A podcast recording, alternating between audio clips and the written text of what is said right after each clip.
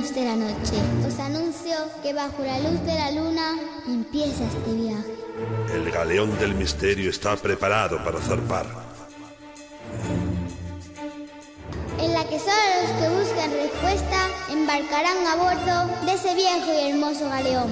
Oh, sí, son muchas las almas que han embarcado con nosotros esta noche. Navegaremos por donde otros no se atreven, hacia rumbos desconocidos. No hay mapas, no hay rutas. El viento nos empuja hacia el otro lado. Es la hora de los valientes, de los que sienten la necesidad de saber algo más del horizonte. Sé que la vida es un reto y está llena de misterios.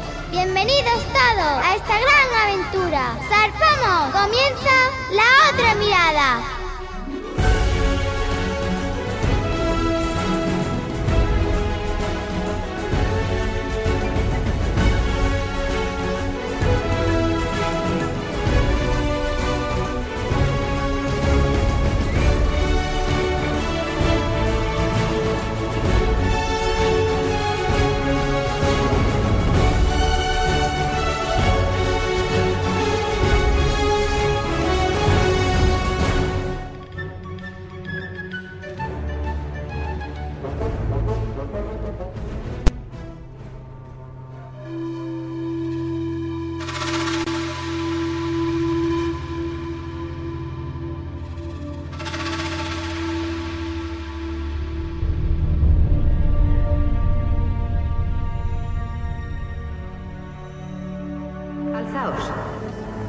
Y acercaos.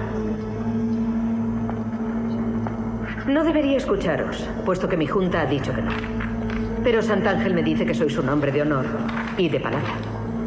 Y Sánchez que no estáis completamente loco. No más que la mujer que dijo que arrebataría Granada a los moros. Ellos creen que el océano es infranqueable, señor Colón. ¿Y qué es lo que decían de Granada antes de hoy?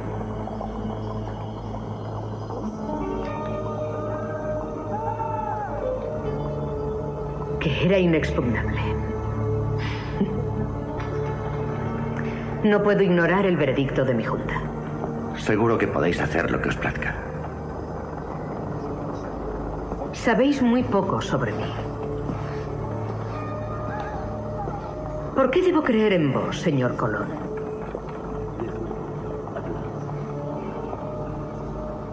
Libremente. No os veo dispuesto a hablar de otro modo. Yo sé lo que veo. Y veo a alguien que no acepta al mundo tal como es. Que no tiene miedo. Veo a una mujer que piensa. ¿Una mujer? Perdonadme. Sois la única reina que conozco. Entonces estamos igual. Vos sois el único navegante que conozco.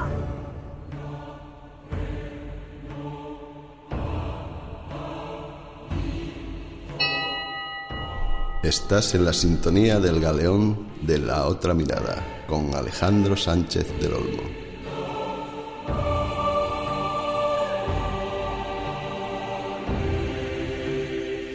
¿Qué tal amigos? Buenas noches y bienvenidos a bordo de este viejo y hermoso galeón de las ondas de la radio.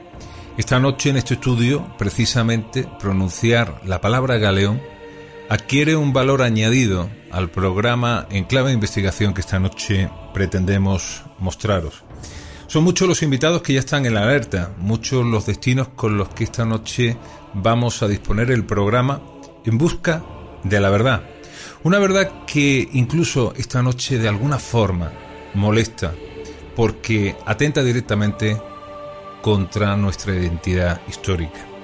Yo me quedaba sorprendido días pasados mirando la pantalla del ordenador, esa misma ventana que nos conecta prácticamente a tiempo real con todo lo que sucede y acontece en este planeta azul, para encontrarme en un periódico de tirada nacional como es El Mundo con un titular rotundo como el que voy a leeros. Así, descubrieron los restos del naufragio de la Santa María. Ahora el explorador estadounidense, un hombre llamado Barry Clifford, asegura haber encontrado los restos de la nave en aguas haitianas y muy cerca del lugar donde Cristóbal Colón levantó la primera colonia española que bautizó como Fuerte Navidad. Tuve claro, después de leer dicho titular que el contexto del programa tenía que ir en esa dirección, porque evidentemente el peso histórico es rotundo y el peso arqueológico incalculable. Pero en una primera instancia ya algo empezaba no a cuadrar.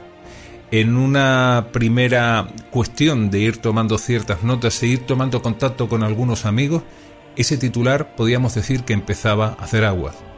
Y empezó a preocuparme algo que esta noche queremos denunciar desde este primer minuto de programa, y es la manipulación muchas veces en clave histórica con la que nos vemos sometidos. Y es preocupante si perdemos nuestra identidad, si alguien pretende de alguna manera maquillarla o transformanda, puede estar minando los pilares de nuestra propia sociedad, nuestra propia identidad y de la manera en la que se proyecta al futuro. Por eso en un ejercicio de radio que tanto nos apasiona vamos a intentar y sobre todo con humildad hacer lo que el sentido común nos dicta y es precisamente preguntarle a las personas que más saben. Por eso esta noche vamos a hacer prácticamente un viaje alrededor del mundo para conectar y conversar y preguntar con los invitados de gran solvencia que esta noche van a intentar arrojar luz a, ese, a esa extraña doble mezcolanza entre la verdad y la noticia que no siempre tienen por qué responder en un mismo sentido. Creo que nuestra historia lo merece, creo que nuestra identidad también. Esta noche zarpamos precisamente con la intención de salvaguardar nuestra propia historia, como ya lo hicieron otros grandes marinos mucho antes que nosotros. Así comenzamos, somos la otra mirada.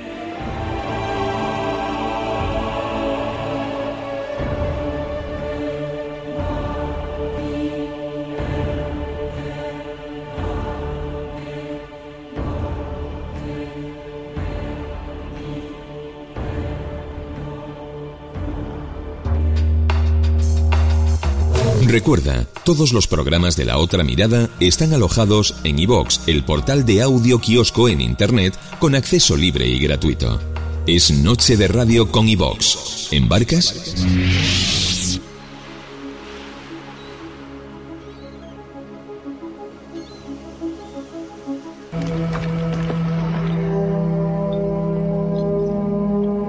Pinzón está enfermo devorado por una fiebre que se niega a abandonar su cuerpo. Debemos regresar a Castilla. 39 hombres se han ofrecido voluntarios para quedarse y construir un fuerte. Lo he llamado Navidad.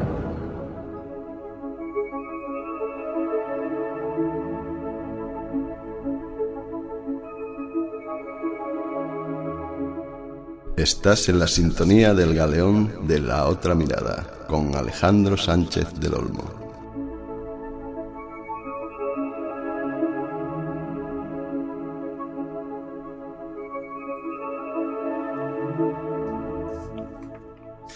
Bueno, pues amigos, eh, os voy a pedir toda la atención esta noche a bordo de este viejo y hermoso de las ondas de la radio. Hoy la palabra galeón adquiere un un nuevo sentir, ¿no? Nuestro, nuestro periplo circundando las aguas de medio mundo, encontrando, eso sí, o intentando buscar. Eh, ha habido un titular que ha circundado el mundo, ya lo conocemos todos. El explorador norteamericano Barry Clifford viene a contar al mundo gritando de que ha encontrado nada más y nada menos que los restos de la Santa María, uno de aquellos tres eh, legendarios buques del famoso descubrimiento del almirante Cristóbal Colón.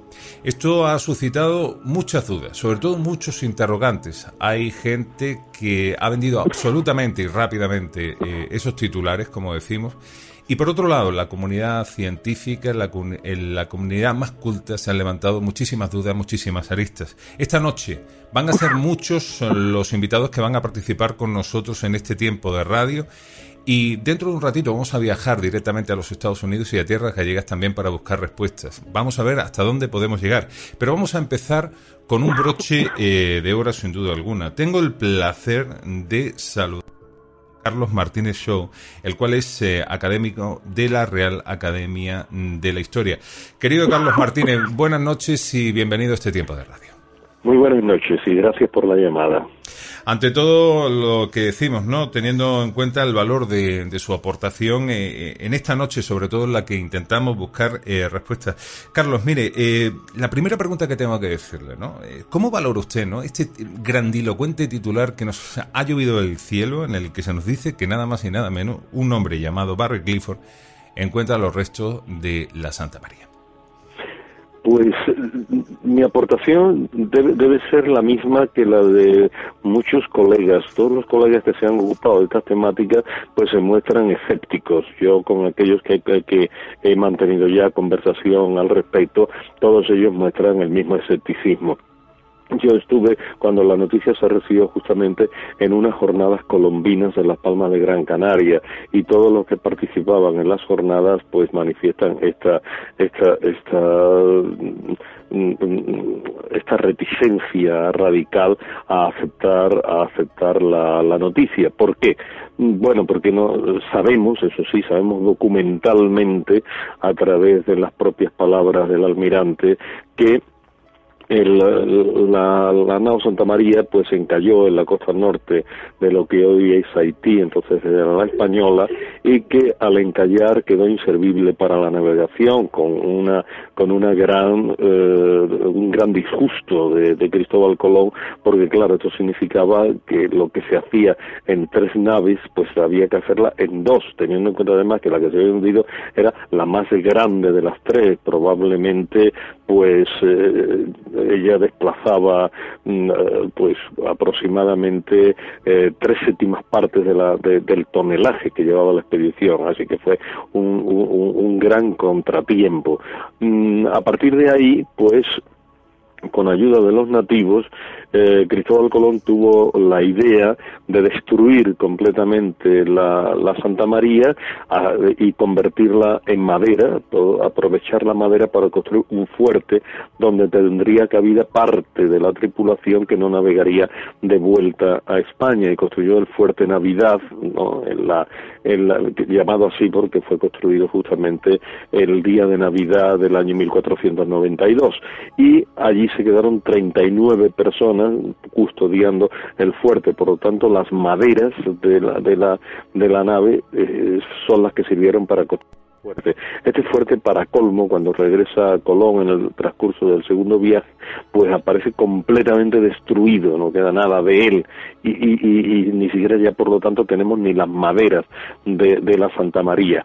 Eh, ¿Quedó algo más de la Santa María? Pues no, no se dice, pero normalmente si, si había algo aprovechable en la Santa María sería trasladada a la niña o la pinta, es decir, si había vasijas, si había cerámicas, si había monedas, eh, si, si, si había si había cualquier cosa que fuera aprovechable en el viaje de vuelta de las otras carabelas, se emplearía. Por lo tanto, la pregunta que nos hacemos es ¿Qué quiere, ¿Qué quiere decir este señor con la palabra he encontrado el pecio de la Santa María? ¿Qué, qué, pudo quedar de la Santa María allí enterrado eh, en aquel yacimiento? Pues, pues, no lo sabemos. Lo primero que tendrías que decir es qué, qué es lo que ha encontrado, qué es el pecio, cuando la, la, la nave quedó completamente destrozada y después de 500 años, pues todos los elementos sucumbido completamente. ¿Qué es lo que, ¿A qué es lo que llama pecio? O sea, que de ahí la,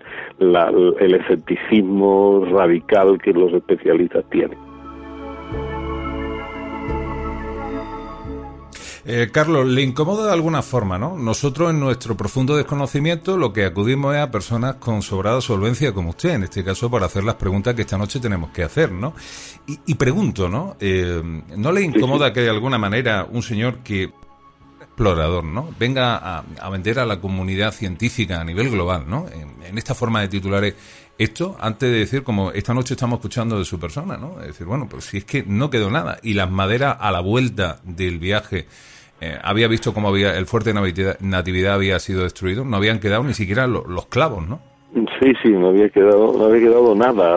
La noticia incomoda en un cierto sentido porque significa no los lanzamientos de titular de titulares rimbombantes, de titulares mm, que, que atraigan la atención, ¿no? Con una base, con una base científica absolutamente mínima, ¿no? Y que parece desdeñar, pues, el trabajo de, de muchas personas durante muchísimos años de investigación pues en un momento dado ese trabajo, esa investigación, pues eh, parece venirse abajo por una afirmación eh, de ese tipo. Lo único que pasa es que ya estamos acostumbrados a que esta, estas afirmaciones, ¿no? Pues tajantes sobre aspectos que, que ya parecían absolutamente claros, pues, pues aparezcan y claro, al contradecir versiones oficiales, pues eso tiene y encuentra inmediato eco por la novedad, por la contradicción que supone de lo generalmente admitido, etcétera. Mm, eh, todo lo que dice ese señor hay que ponerlo en cuarentena, hay que poner un gran interrogante, hay que hacer planear una tremenda duda sobre lo que diga y hasta que no demuestre eh, con algún, de alguna manera, con algún documento, con algún testimonio material, de, de algún modo lo que dice, es que eh, toda, todo, toda la documentación, todo lo que sabemos hasta ahora eh, va absolutamente en contra de esa afirmación suya. Todo va en contra. Por lo tanto, para poder, para poder ah, eh, tener credibilidad en lo que dice, tendrá que demostrar algo, no solamente, no, no solo decir sus palabras, sino enseñar esos restos materiales y convencer de que esos restos materiales los ha encontrado ahí hasta que, no, hasta que no se produzca eso no no no no, no podemos no, no, no podemos poder no podemos estar de acuerdo en, esa afirmación afirmaciones como estamos diciendo eh, quiero recordarle a los oyentes que estamos en contacto con eh, don Carlos Martínez Show, el cual es eh, académico de la Real Academia de la Historia. Tenemos que acudir, evidentemente, ¿no? a fuentes como tiene que ser, fuentes con las que tenemos que aprender, no estos titulares, ¿no? Porque, claro, eh, Carlos, ¿no le preocupa que de alguna manera pueda, a ver, alguien con un grado cultural medio que pueda encontrar esta noticia, la haga suya y a partir de mañana pueda gritar a los cuatro vientos con toda la salvedad del mundo? Decir, no, no, si esto fue encontrado por un señor norteamericano llamado Barry Clifford, ¿no?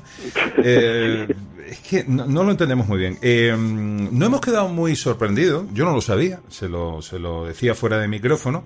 Eh, usted fue precisamente asesor histórico de la película rodada por eh, Ridley Scott, ¿no? Con motivo del quinto centenario. ¿Cuáles fueron las preguntas que le hicieron principalmente a Ridley? ¿Qué, quería? Se, quería acercar al máximo a la realidad? ¿Qué fue lo que de aquel universo lo que le gustaría esta noche comentar? Bueno, la verdad es que naturalmente todo creador tiene una idea sobre lo que sobre lo que quiere expresar y entonces pues todo eh, eh, da vuelta sobre esa idea. Mm, una buena novela histórica una buena un buen una buena película histórica eh, tiene que reunir al menos una condición esencial es decir no ir en contra de la historia solamente puede ficcionar aquellos aspectos que la documentación no desmienta. No puede ir en contra de los documentos no puede ir en contra de lo probado, tiene que ir a favor de lo probado. Una vez que acepta todo lo probado y quedan muchas zonas de sombra o muchas zonas de posible interpretación, ahí ya está la libertad del creador para, para hacer lo que quiera. Eh, Ridley Scott, ¿no? que eh, venía presidido de una gran fama porque había hecho dos películas que han quedado ya para siempre en la historia, en la historia del cine, como son Alien y, y ah, Blade Runner, Blade Runner puede ser. Eh, sí, sí, sí, sí, Blade Runner, exacto, gracias. ¿eh? Sí, porque me, me, causa mucha desazón eso de no recordarlo. Sí, sí. Pues había hecho dos películas ah, maravillosas que eran eh, Alien y Blade Runner. A partir de ahí, pues su fama era enorme. Entonces él parecía una persona indicada, ¿no? Pues abordar una temática tan sumamente sutil como era la del descubrimiento, con tanta, con tantas aristas, tan poliédrica. Pero él tenía una idea, una idea fundamental, que era, eh, bueno, el mundo europeo, pues ya en esta época era un mundo corrompido, un mundo lleno de crueldad, que él pues en el auto de fe que se que se rodó en Cáceres y a partir de ahí pues él cree que, que en el nuevo mundo pues va a encontrar el paraíso. Y este intento de descubrimiento del paraíso en el nuevo mundo es la idea madre de la película de Ridley Scott. Luego se ve que eh, este, que los paraísos no existen sobre la tierra posiblemente no existen a, secas. Y entonces pues eh, todo todo el proyecto todo este proyecto colombino no de, idílico de encontrar allí una una Arcadia no donde donde todo el mundo pues eh, coadyuve con sus fuerzas a encontrar una convivencia se viene abajo y eso es lo que él trata de demostrar. ¿Lo consigue, no lo consigue? Bueno, pues ahí está la crítica, la crítica cinematográfica para juzgar, para juzgar sobre la película. Yo la pregunto un poco, ¿no? En términos personales, ¿no? ¿Se quedó usted satisfecho una vez que se sentó en el cine a ver la película y decir, bueno, vamos a ver de qué manera nos ponen esto en escena? Sí, pues la, la, respuesta sincera es no, quedé satisfecho. Eh, hay, o sea, aparte, aparte de, de, que se deslizó un error histórico a causa del montaje, o sea, el montaje, los montajes se hicieron, ¿no? Con, con el material que había estado rodándose a todo lo largo de la película y entonces, pues en el montaje se dejó deslizar una cosa porque cuando aparece el regreso a España aunque está desdibujado y no, no, no se ve en un, en un, gran plano, pero da la impresión de que, de que las tres carabelas son las que parten al, al, regreso desde América a la península, cuando todos sabemos que justamente la Santa María eh, quedó en América, se hundió y que las dos únicas que llegaron, una Lisboa y otra Bayona de Galicia, fueron la Pinta y la Niña, o sea, eh, eh, y, y, que, y, que, la Santa María no llegó. Entonces, ese plano, pues, es un que, que, induce a confusión y error. Afortunadamente no se ve nítidamente, pero si alguien se fija, efectivamente se ven las tres carabelas. Aparte de ese detalle, ¿no? Que, que me que me causó desazón, ¿no? Porque yo jamás, si hubiera si hubiera podido vigilar el montaje, pues no no hubiera dejado pasar esa esa más que equivocada imagen. Pero aparte de eso, yo creo que hay eh, que, que hay una serie de, de de apreciaciones en la película que no acaba que no acaban de ser convincentes todo el personaje de Adrián Mújica desde el casting, ¿no? de la propia figura, una Adrián Mújica que dista mucho de la imagen convencional que uno pueda tener de un gran eh, noble castellano de, finales de finales del 15, ¿no? Pues ya a partir de esa imagen, ¿no? Es una imagen extraña que no responde a eso y que por lo tanto quita verosimilitud, aparte eh, el desarrollo de esa de esa sublevación y tal es, es excesivamente excesivamente grande grandilocuente, excesivamente eh, contrario a la realidad de los hechos como para, como para aceptarlo como tal. Y bueno, pues también pues la película manifiesta ciertas, eh, ciertas pequeñas incongruencias en algunas frases. Eh, la figura de Isabel la Católica tratada no pues con una especie de glamour pues, deliberadamente querido por por Ridley Scott ese glamour y esa especie de coqueteo con con, con eh, Cristóbal Colón que tampoco respondió a la realidad a la realidad de los hechos pero en fin esos son más, más, licencias poéticas yo la película por el ritmo por por las explicaciones me pareció pues eso un poco simplista un poco al servicio de una sola idea que era la idea de, de del Paradise Lost ¿no? Y Sánchez, que no estáis completamente loco. No más que la mujer que dijo que arrebataría Granada a los moros. Ellos creen que el océano es infranqueable, señor Colón. ¿Y qué es lo que decían de Granada antes de hoy?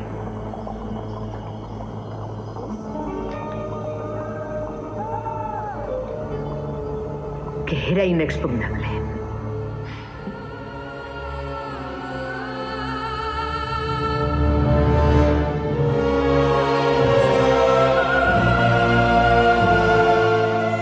Una especie de también al mundo que nos ha tocado vivir, ¿no? No existe paraíso en este mundo, ni ocurría en 1492, ni sigue ocurriendo esa llamada tierra prometida, ¿no? Eh, hay que saber, hay que saber leer entre líneas. Qué difícil es contar la historia, querido, querido profesor. Usted junto a su esposa, la profesora en Historia Moderna, eh, Marina Alfonso, Mola, eh, pueden ser que más conozcan del ilustre navegante de todos los tiempos. En ese sentido, a mí me ha gustado mucho cuando, eh, haciendo, recopilando información, vienen ustedes a decir que Santa María hubo mucha y que tenemos que atender, por ejemplo, a ese cuarto, a ese cuarto viaje.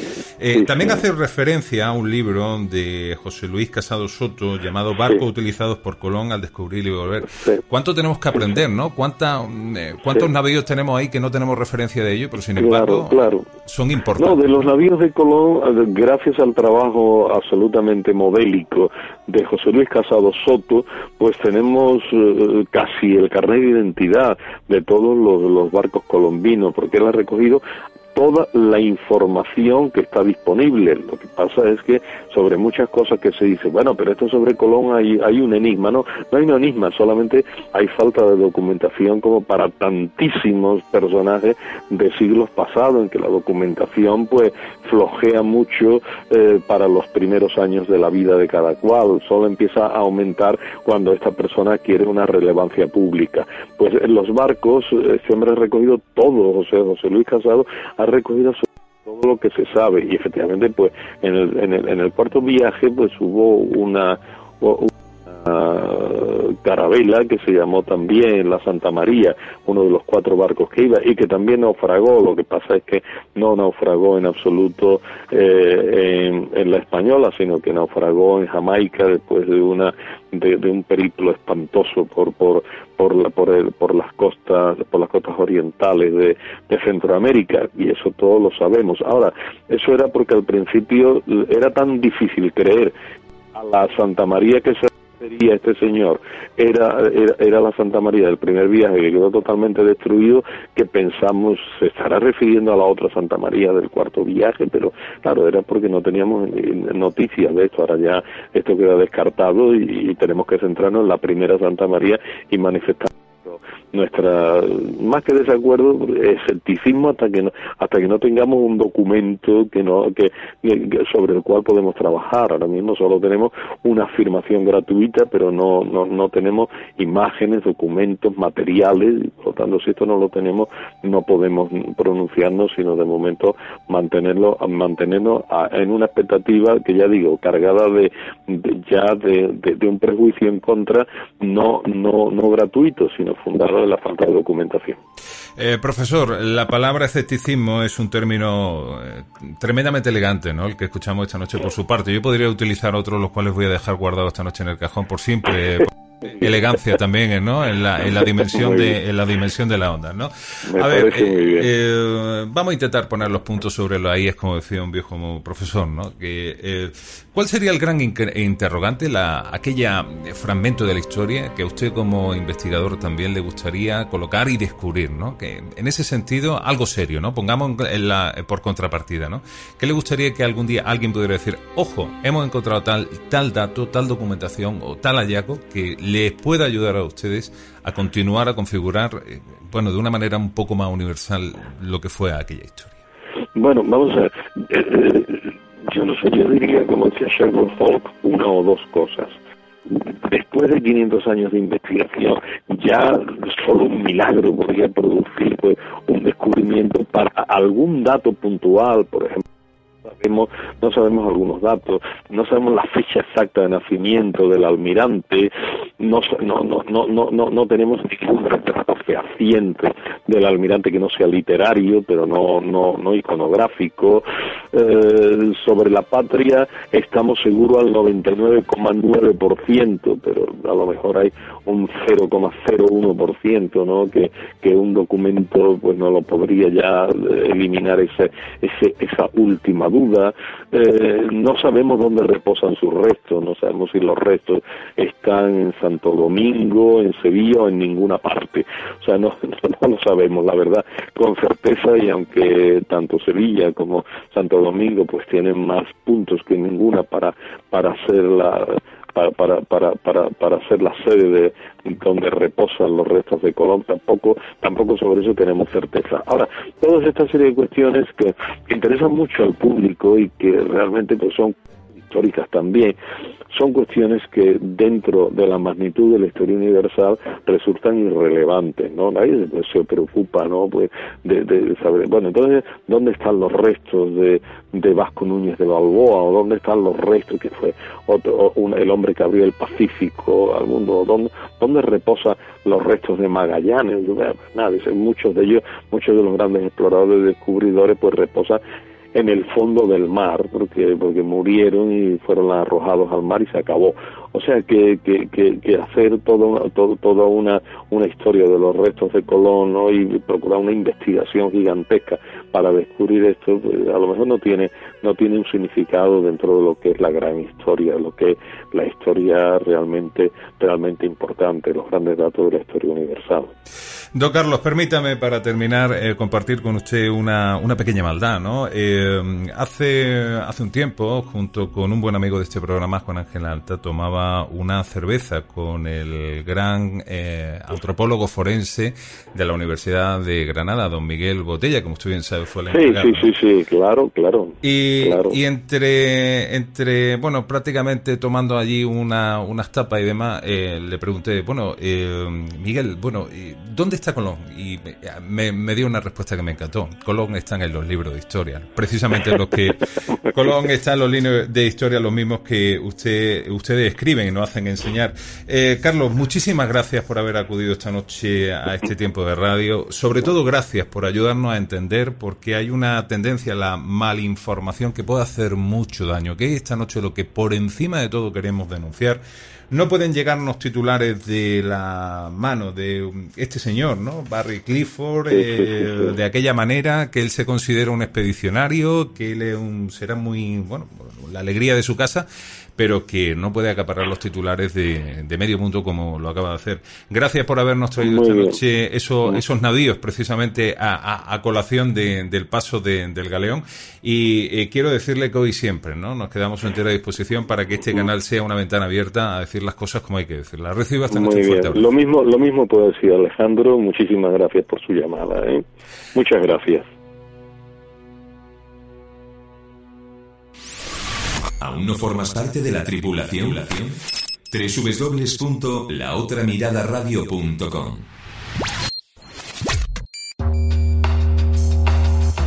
Recuerda, todos los programas de La Otra Mirada están alojados en iVox, el portal de audio kiosco en Internet con acceso libre y gratuito. Es Noche de Radio con iVox. ¿Embarcas? Los viejos marineros sabemos que hay un galeón que surca las ondas de la radio en la noche. Este es el momento en el que las historias cobran vida propia, donde buscamos respuestas más allá de limitaciones y prejuicios. Pero ese es el alma de este galeón. ¿Y tú? ¿Embarcas?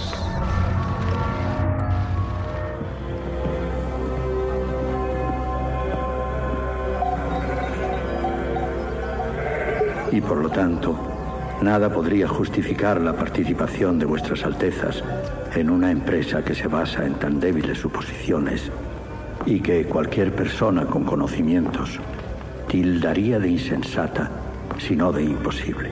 No me escucharon. No quieren escuchar. No os desesperéis, debéis esperar. ¿Esperar? Llevo siete años esperando. ¿Cuánto tiempo queréis que espere aún? Si Dios quiere que vayáis, iréis. ¡Voto a Dios! ¡Cristóbal! ¡Iros al diablo! Os sentáis en vuestros escritorios inventando teorías basadas en qué? Hijo mío. Nunca salid de la protección de vuestro jardín. Salid, descubrid cómo es el mundo y luego decidme algo que yo pueda aceptar.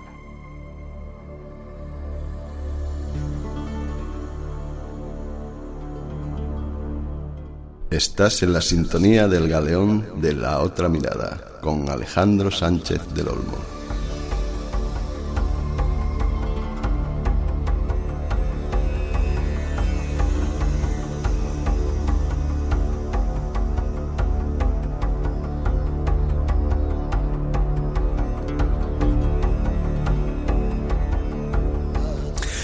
Pues amigos, esta noche lo estamos diciendo. Estamos viviendo una noche en clave eh, de arqueología, en clave histórica. Un equipo multidisciplinar eh, de la Universidad de Santiago de Compostela y junto con la empresa de arqueología Argos, liderado por David Fernández, en el año 2013 hizo sonar la campana resucitando desde el fondo de las aguas a aquella nave. Y voy a empezar a saludar. Querido David Fernández de Tierras Gallegas, amigo, buenas noches y bienvenido a la otra mirada. Hola, muy buenas noches a todos. Bien, ha llegado una noche, una noche más y haciendo un titánico esfuerzo desde el otro lado del mundo. Alguien que no necesita prácticamente, bueno, presentación, incorregible donde lo haya, nuestro amigo Carlos Canales Torres. Carlos, buenas noches y bienvenido a la otra mirada. Hola, buenas noches. Ante todo, amigos, de verdad, gracias a los dos porque esto ha sido un auténtico follón, reunir todas las piezas del puzzle. Y ahora leo el titular, el titular que precisamente nos une esta noche en este, en este lenguaje. Por si fuese poco, de nuevo, como estamos diciendo, la arqueología resucita desde el fondo de los océanos para cobrar eh, fuerza en los titulares de medio mundo. Ha sido a través del explorador eh, estadounidense Barry Clifford, el cual viene a decir que acaba de encontrar nada más y nada menos que los restos de una de aquellas tres míticas naves de la exploración de la conquista del Nuevo Mundo a manos de Cristóbal Colón, la Santa María. Y es el momento de hacer reflexión, porque eh, evidentemente un titular tan profundo y tan, bueno, pues eh, tan rotundo como el que acabo de decir ha abierto muchos frentes de debate, muchos pros, muchos contras en este lenguaje. Eh, con tu permiso, voy a empezar lanzando la pregunta al otro lado del mundo, desde los Estados Unidos. Carlos Canales, ¿qué opinas sobre este titular que acabo de hacer mención?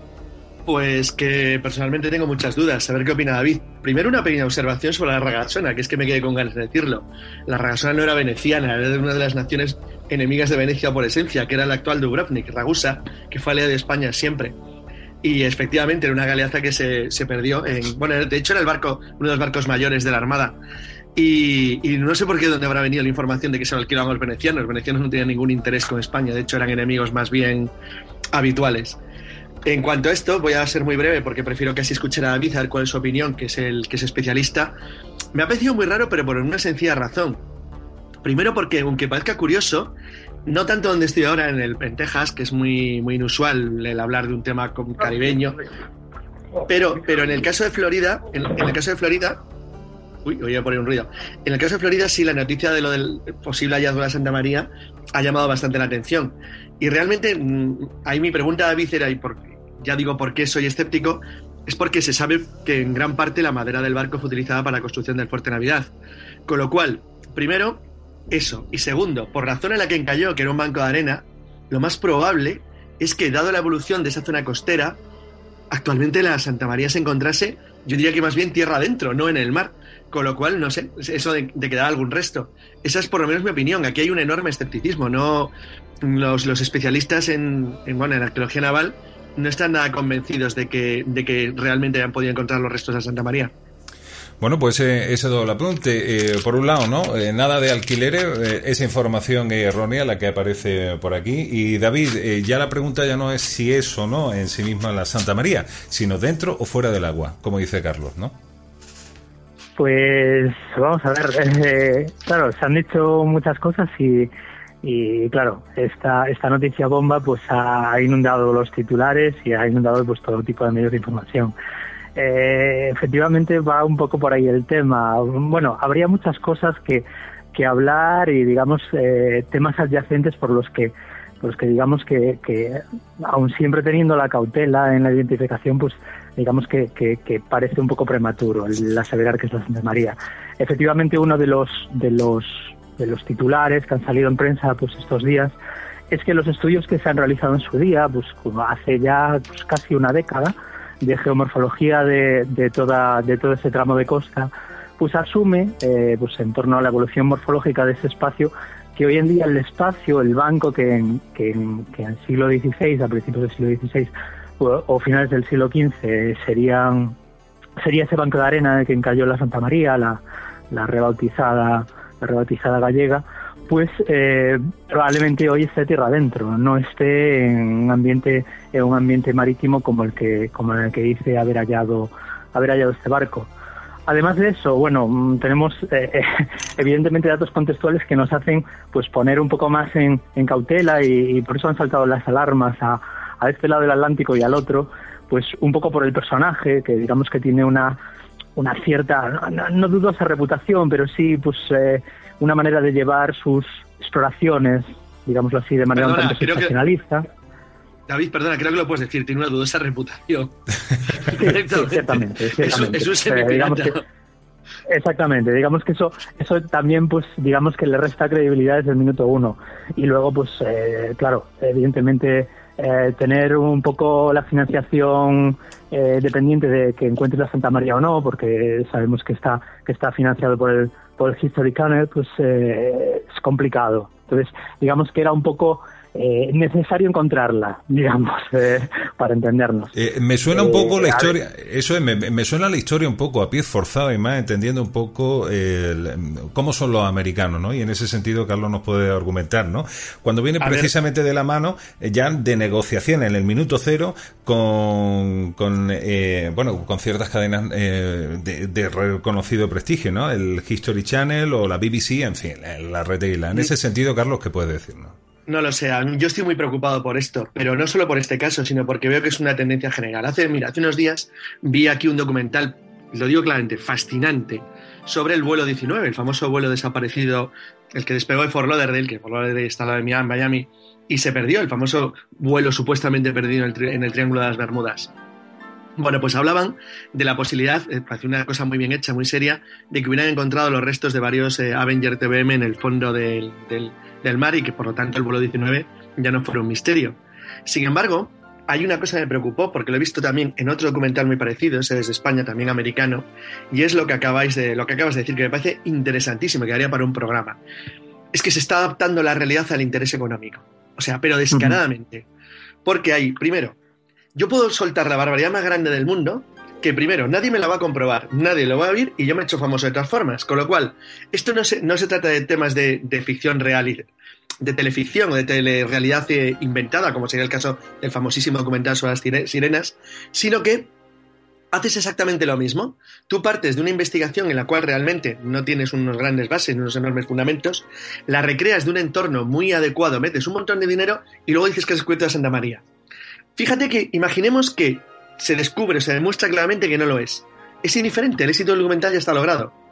Han logrado lo que buscaban, que era traer la tradición del mundo y venderlo. Que luego un montón de expertos llegan a la conclusión de una Santa María, pues sinceramente a ellos les importa un pepino. Ya han logrado lo que, lo que querían y lo que, y lo que necesitaban hacer. Y esto se está convirtiendo en una moda, aquí claramente, pero que sé que está, bueno, va a llegar a España en horas, si no ha llegado ya. Quiero decir, porque es una tradición que son unas cuestiones que una vez que se empiezan es muy difícil pararlas. Pero a mí me preocupa en el sentido que han decidido, pues pura y simplemente se inventan la historia, no importa. Es que da absolutamente igual. Por lo que acabo de decir, nadie lo va a comprobar si lo comprueba. Es una minoría y, y esa minoría no la escucha nadie. Con lo cual, al final, llenas el. Haces cada vez más difícil, que es lo que para mí es lo interesante del asunto, distinguir la realidad de la fantasía. Pero dificilísimo, de verdad, ¿eh? Va a llegar a un extremo dentro de unos 10-15 años que sea prácticamente imposible. Eh, David, en ese sentido lo que está diciendo Carlos, ¿no? Cuando eh, eh, el oro español, entenderme bien el contexto, ¿no? luce más en forma de titulares y se hace negocio en el prime time de, de, la noticia. Y cuando gente, ¿no? Como, como el caso de David Fernández, que ha hecho la exploración junto con la Universidad de Santiago de Compostela, junto con la Unidad de Buceo de la Armada y de la empresa de arqueología Argo, hace un trabajo extraordinario y, bueno, mm, sé que se están puliendo el cobre mm, y no tienen la repercusión mediática que está teniendo eh, este último titular en cuestión de hora alrededor del mundo. En ese sentido, eh, David, es lo que dice Carlos, ¿no? ¿Cómo separar el trigo de la paja?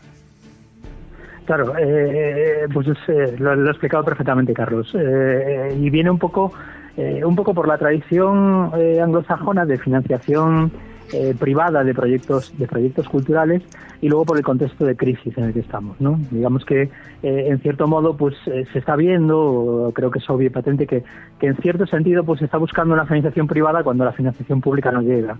Y se está tendiendo... Sí. Perdón, una cuestión. que, acabas de decir algo fundamental, fundamental. Luego lo comento cuando termines porque ese, ese punto es el meollo del problema. Eh, sigue, sigue, luego te comento.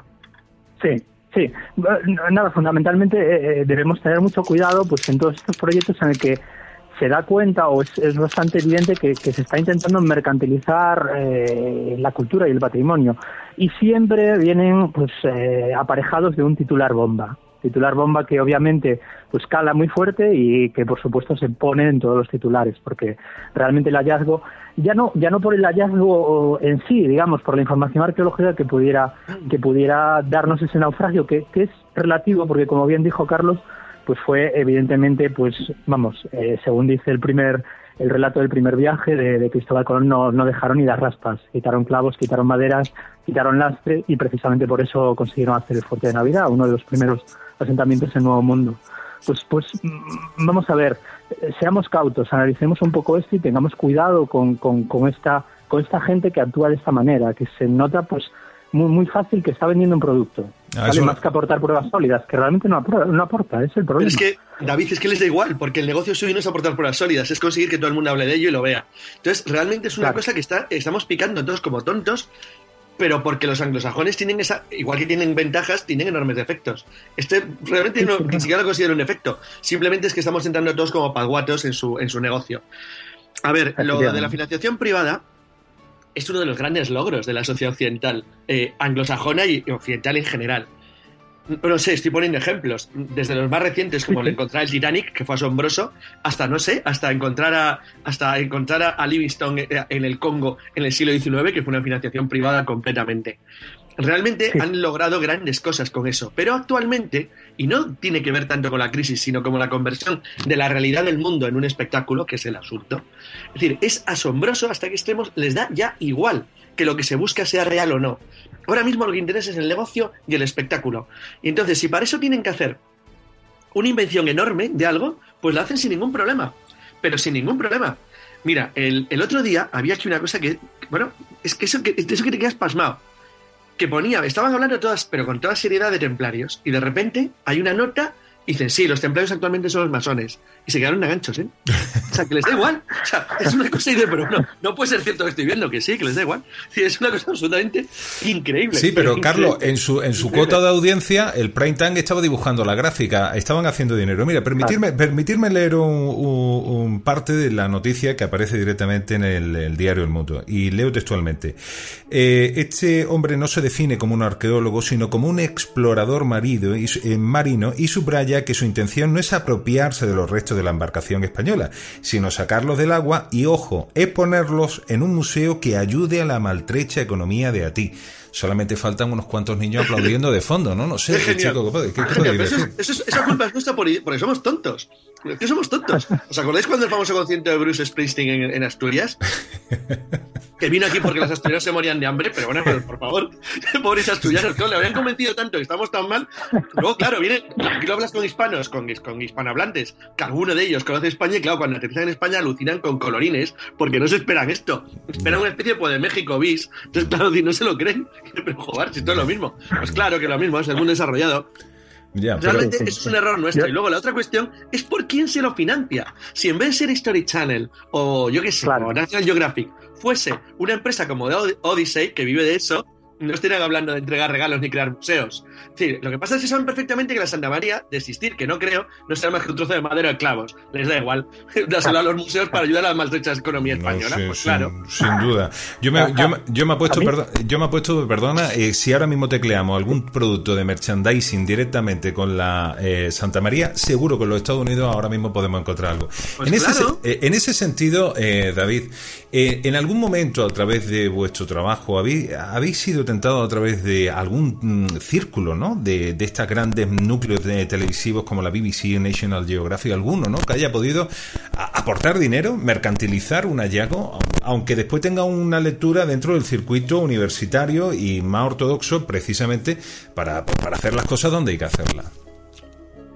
Pues, pues, vamos a ver, eh, yo directamente no, no, he dirigido ningún proyecto de, de, ese tipo, pero sí he participado en alguno y, claro, cómo no, eh, pues en, en, Egipto y con misiones pues en los que, en los que había eh, una misión estadounidense en este caso. claro, se llega un poco a, banalizar el, el concepto de, de cultura y el concepto de trabajo científico, en el sentido de eh, manipular hasta cierto punto eh, la realidad. Eh, se entiende hasta cierto en cierto modo que, lo que se interese que lo que interesa es pues es un poco simplificar las cosas y dar pues lo, vistoso no pues poner poner las cosas que realmente pues son hermosas o parecen pues dan otra imagen. Pero claro al mismo tiempo lo que estamos provocando son dos cuestiones un tanto peligrosas. Uno que el proceso científico no se ve por ningún tipo de los lados, porque es un proceso y como todo el mundo que, que se dedica a este mundo o que, o que sabe un poco cómo funciona, ya muchísimo tiempo, no es, no es meterse al agua, no es eh, ponerse a hacer una zanja en cualquier lado y encontrar un tesoro arqueológico del tipo que sea, sino que lleva un trabajo muy, muy profundo y muy largo previo y un trabajo muy largo después. Y el segundo es que eh, el mensaje se acaba, se acaba banalizando y tampoco existe el concepto de hacer ciencia por hacer ciencia. Eh, tengo, tengo varios compañeros arqueólogos que están un poco reclamando pues, la arqueología de lo inútil, ¿no? Hagamos ciencia por hacer ciencia, aunque no dé un resultado espectacular. Sí, señor. Que no encontramos a Santa María y encontramos otro barco. Bueno, ¿qué pasa? ¿Qué pasa? muy bien, ¿Cuál es el problema? David, muy bien, porque ese es el asunto. Ese es el asunto, exactamente. esto ha pasado del, clásico, del clásico sistema de filantropía norteamericana en la cual había ricos que tenían muchísimo dinero, no sé, desde los que ayudaron a crear el Smithsonian, por ejemplo, y gente que tenía muchísimo dinero y cedía las cosas a, la ciudad o, o a la comunidad, a lo actual, donde incluso las cátedras privadas precisan de dinero e inyección económica para poder, para poder sobrevivir, con lo cual están no solamente olvidando lo que era el principio básico científico que acabas de comentar, sino están rompiendo lo que eran los verdaderos principios del sistema de investigación libre que tenían los anglosajones. Lo están convirtiendo todo en un negocio, todo, el 100%. Y eso está convirtiéndose en un problema tremendo, tremendo, porque afecta incluso a la ciencia pura, dado que ya no le vale simplemente con avanzar, necesita resultados prácticos. Que no vale con ser un científico, ahorita que un ingeniero pueda desarrollar algo útil con eso. Con lo cual, claro, la presión sobre los científicos es tremenda, porque les impides ya experimentar de una manera tranquila y natural y ya les obligas a hacer todo de una manera absolutamente economicista. Por cierto, aunque no tiene nada que ver, voy a comentar una noticia de hoy de aquí, no sé si ha llegado a España, porque me ha parecido fascinante, porque explica a la perfección el problema en el que se encuentra Estados Unidos y para qué hablar el resto del mundo. Esto en Estados Unidos se está acelerando porque los rivales económicos suyos son todavía peores. Eh, por si alguien no lo sabe, la serie de Big Bang Theory la acaban de prohibir en China. Que la, acaban, de prohibir. En China. Sí, el gobierno chino, bueno, aquí es una de las noticias del día. Acaban de prohibir en China la, la, serie de televisión, porque el hecho mismo de que alguien pueda hablar de ciencia de manera libre ya es un problema. O sea, imagínate llevarla adelante. Entonces, claro, una nación que se ve presionada por eso está reaccionando igual. Y es un problema tremendo. Ha habido unos debates hoy interesantísimos, de verdad. ¿eh? Mm, ¿Cómo está cambiando el mundo y a qué velocidad? Eh, Carlos, eh, David, yo voy a hacer ahora una pregunta. Si estamos hablando de la síntesis, ¿no? de lo que hay subyacente debajo de todos estos titulares, ¿se podría crear una especie de crowdfunding, pero real y bueno, que ayude a la ciencia a hacer cosas, pero no de cualquier forma? ¿Creéis que sería descabellado? Yo creo que no. no yo, yo, vamos, yo, yo lo veo perfectamente factible. Claro que sí. Eh, ¿qué, qué, problema, ¿Qué problema tendríamos ahí?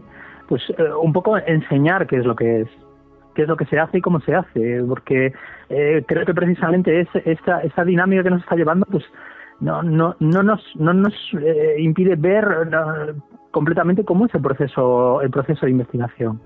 Y a lo mejor hay una persona que, que, que tiene otra visión de lo que hay. Eh, yo, yo vamos, la, experiencia que yo tengo con, con gente común, digamos, que no, de sociedad común, se llevan, pero unas sorpresas enormes cuando les explicas todo el proceso que tienes que hacer para, para llegar al punto X, que es lo que se ve en el titular, que es lo que sale en todos lados. Y, y os iba a decir, pues un, un ejercicio muy simple, buscad alguna noticia de tipo patrimonial o de tipo cultural o arqueológico en el que se haga una investigación y no dé un resultado fantástico.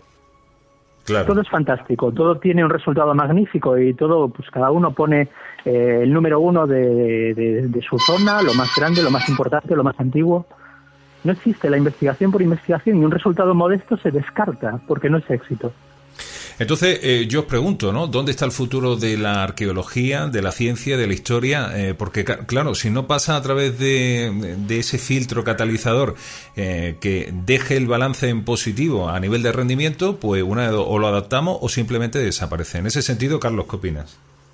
Pues que realmente tenemos un problema. Tenemos un problema porque una de las bases del éxito de la civilización nuestra, tal y como está concebida, se basa en la investigación y en la ciencia. La ciencia es todo, la que nos ha permitido vivir, la que nos ha permitido dar el estatus en el que todos nos, desenvolvemos ahora mismo y la que ha cambiado el mundo. Entonces, realmente, si lo cerramos todo a un problema meramente económico, vamos al desastre. Porque vamos a convertir, primero, todo el mundo, el, planeta entero se convertirá en una especie como de escenario de ficción, de ficción televisiva, de la peor especie, además. Porque la banalización llega a tales extremos que llega, es decir, hay como una especie, no sé, habría que inventar una palabra, pero es como una especie de aproximación a la telebasura por parte de todo lo que nos rodea. Y entonces, realmente la telebasura es la que se está convirtiendo en la esencia del motor de todo, y así no puede ser, no se va a ninguna parte. Yo estoy muy preocupado porque estas noticias últimamente saltan prácticamente cada trimestre a cuál más disparatada. Y no tiene ningún objetivo científico, no benefician a nadie y además, sobre todo, destruyen y hacen invisible la labor de un montón de gente que se le ocurre, ¿verdad? O sea, y voy a decir una cosa que, que, va en principio en contra de lo que sabéis que es mi pensamiento liberal habitual. Mucha gente, mucha gente podría llegar a decir ahora, ¿Ves cómo la universidad pública no sirve para nada? Tanto dinero echado a perder de los españoles cuando un americano por su cuenta va y te encuentra Santa María. Y te sueltan eso, que es una barbaridad como una catedral. Pero espérate, y encima para montar un museo para ayudar a la, a, maltrecha a los niños pobres de, Haití. vamos, es, que, es, increíble, es absolutamente increíble. Pero esto se puede llegar a oír ahora perfectamente por estar en contra de apoyar a la investigación eh, con fondos públicos. Pero os lo digo claramente, que fíjate que, no es mi caso. Es decir, que en el caso de la investigación científica, igual que pienso que hay mucho mito, también es cierto que es uno de los motores, una de las esencias del mundo. Pero sobre todo porque lo es, lo que acaba de decir David, la investigación inútil. La investigación de, no tiene por qué tener un resultado siempre o un resultado positivo, porque de todo se aprende. Y esto lo que nos tiene que hacer aprender es que nos vendemos muy mal. Muy, muy, muy mal. Estás en la sintonía del galeón de la otra mirada con Alejandro Sánchez del Olmo. David, eh, haznos una, especie de, esquema, ¿no? Por favor, ayúdanos a entender, ¿no? Dentro de todo de este desconcierto, ¿no? Porque es la palabra que yo esta noche tengo que subrayar, ¿no? Desconcierto. Eh, frente a un hallazgo de este tipo, imaginémonos que hubiese sido una, una realidad, ¿no? Que alguien topa un... ¿Cómo sería la secuencia eh, del protocolo oficial, ¿no? ¿Cuáles serían los cánones o de qué manera alguien como David Fernández le hubiera comunicado al mundo eh, un hallazgo de tal envergadura? Sí. Vamos a ver. Eh, primero, primero me gustaría, pues nada, compartir unas reflexiones de lo que ha salido en prensa, ¿vale? De lo que ha publicado, de lo que ha publicado esta gente en prensa. Eh, relatan que, ha aparecido un, entre los restos de un naufragio, de un pecio, eh, de los que solo tienen lastre, que son las piedras que usaban en el fondo para estabilizar el barco cuando iba, cuando iba ligero de carga. Eh, eso es totalmente eh, no datable, no se puede datar. ¿Vale? Ese es el punto uno. Eh, su, único, elemento para suponer que sea Santa María es porque les coincide cerca del fuerte de Navidad que fue localizado hace pocos años.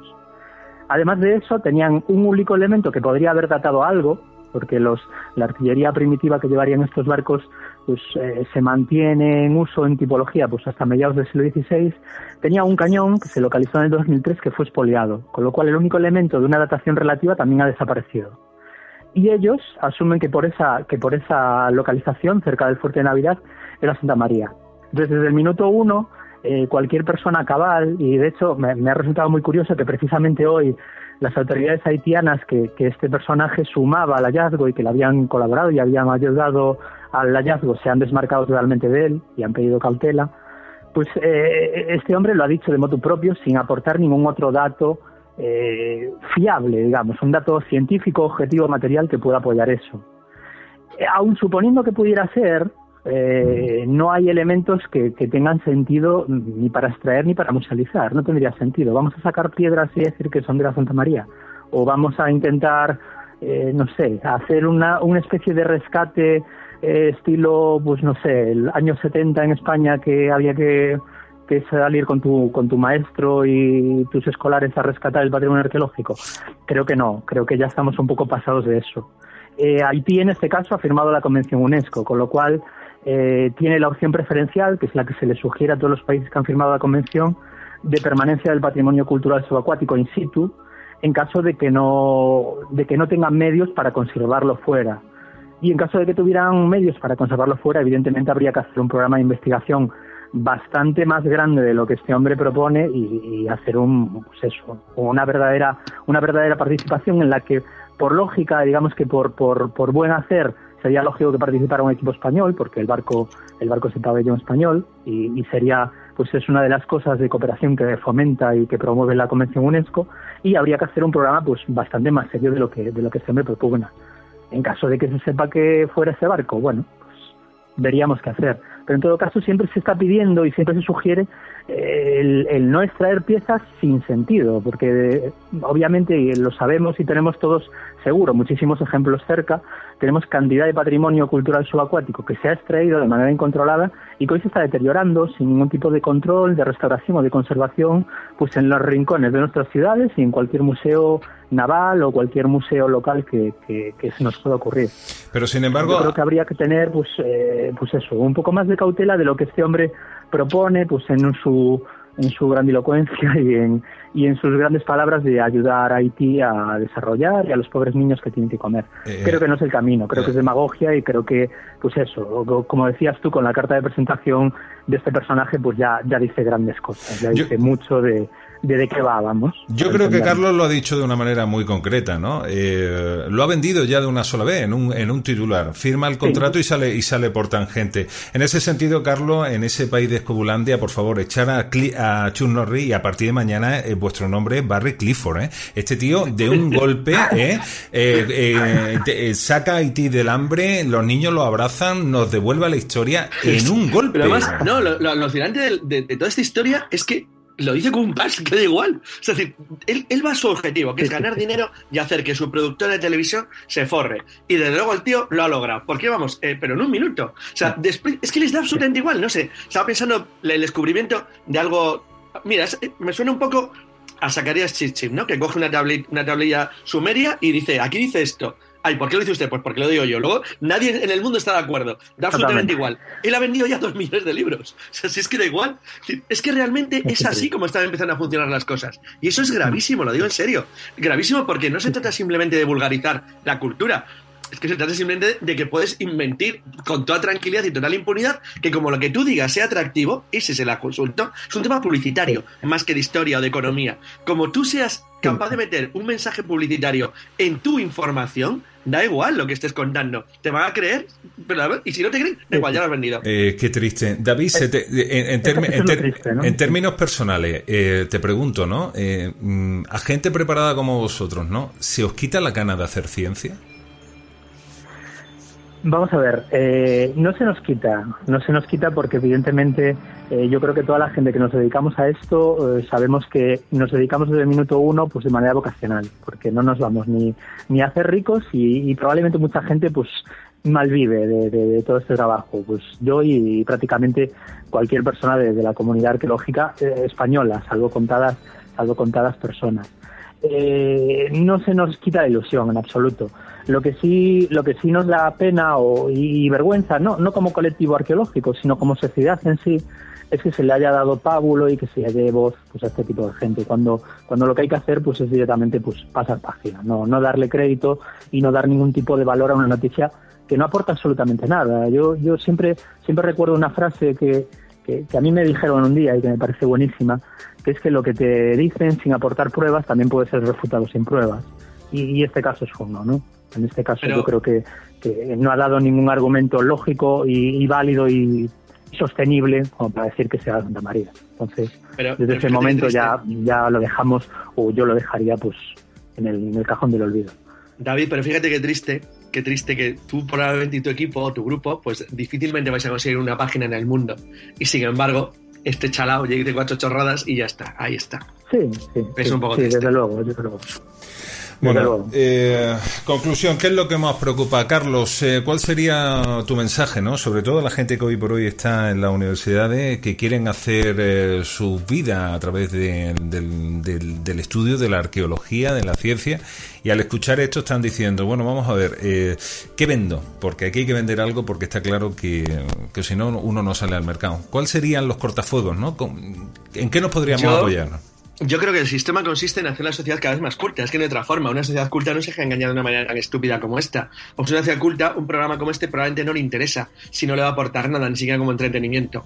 Entonces, es lo que tenemos que luchar y conseguir. Es decir, que la, que la gente en España eh, por, por, en nuestro país, sea consciente de lo que tiene, de lo que vale lo que tiene y no se deje engañar de cualquier manera, de cualquier forma.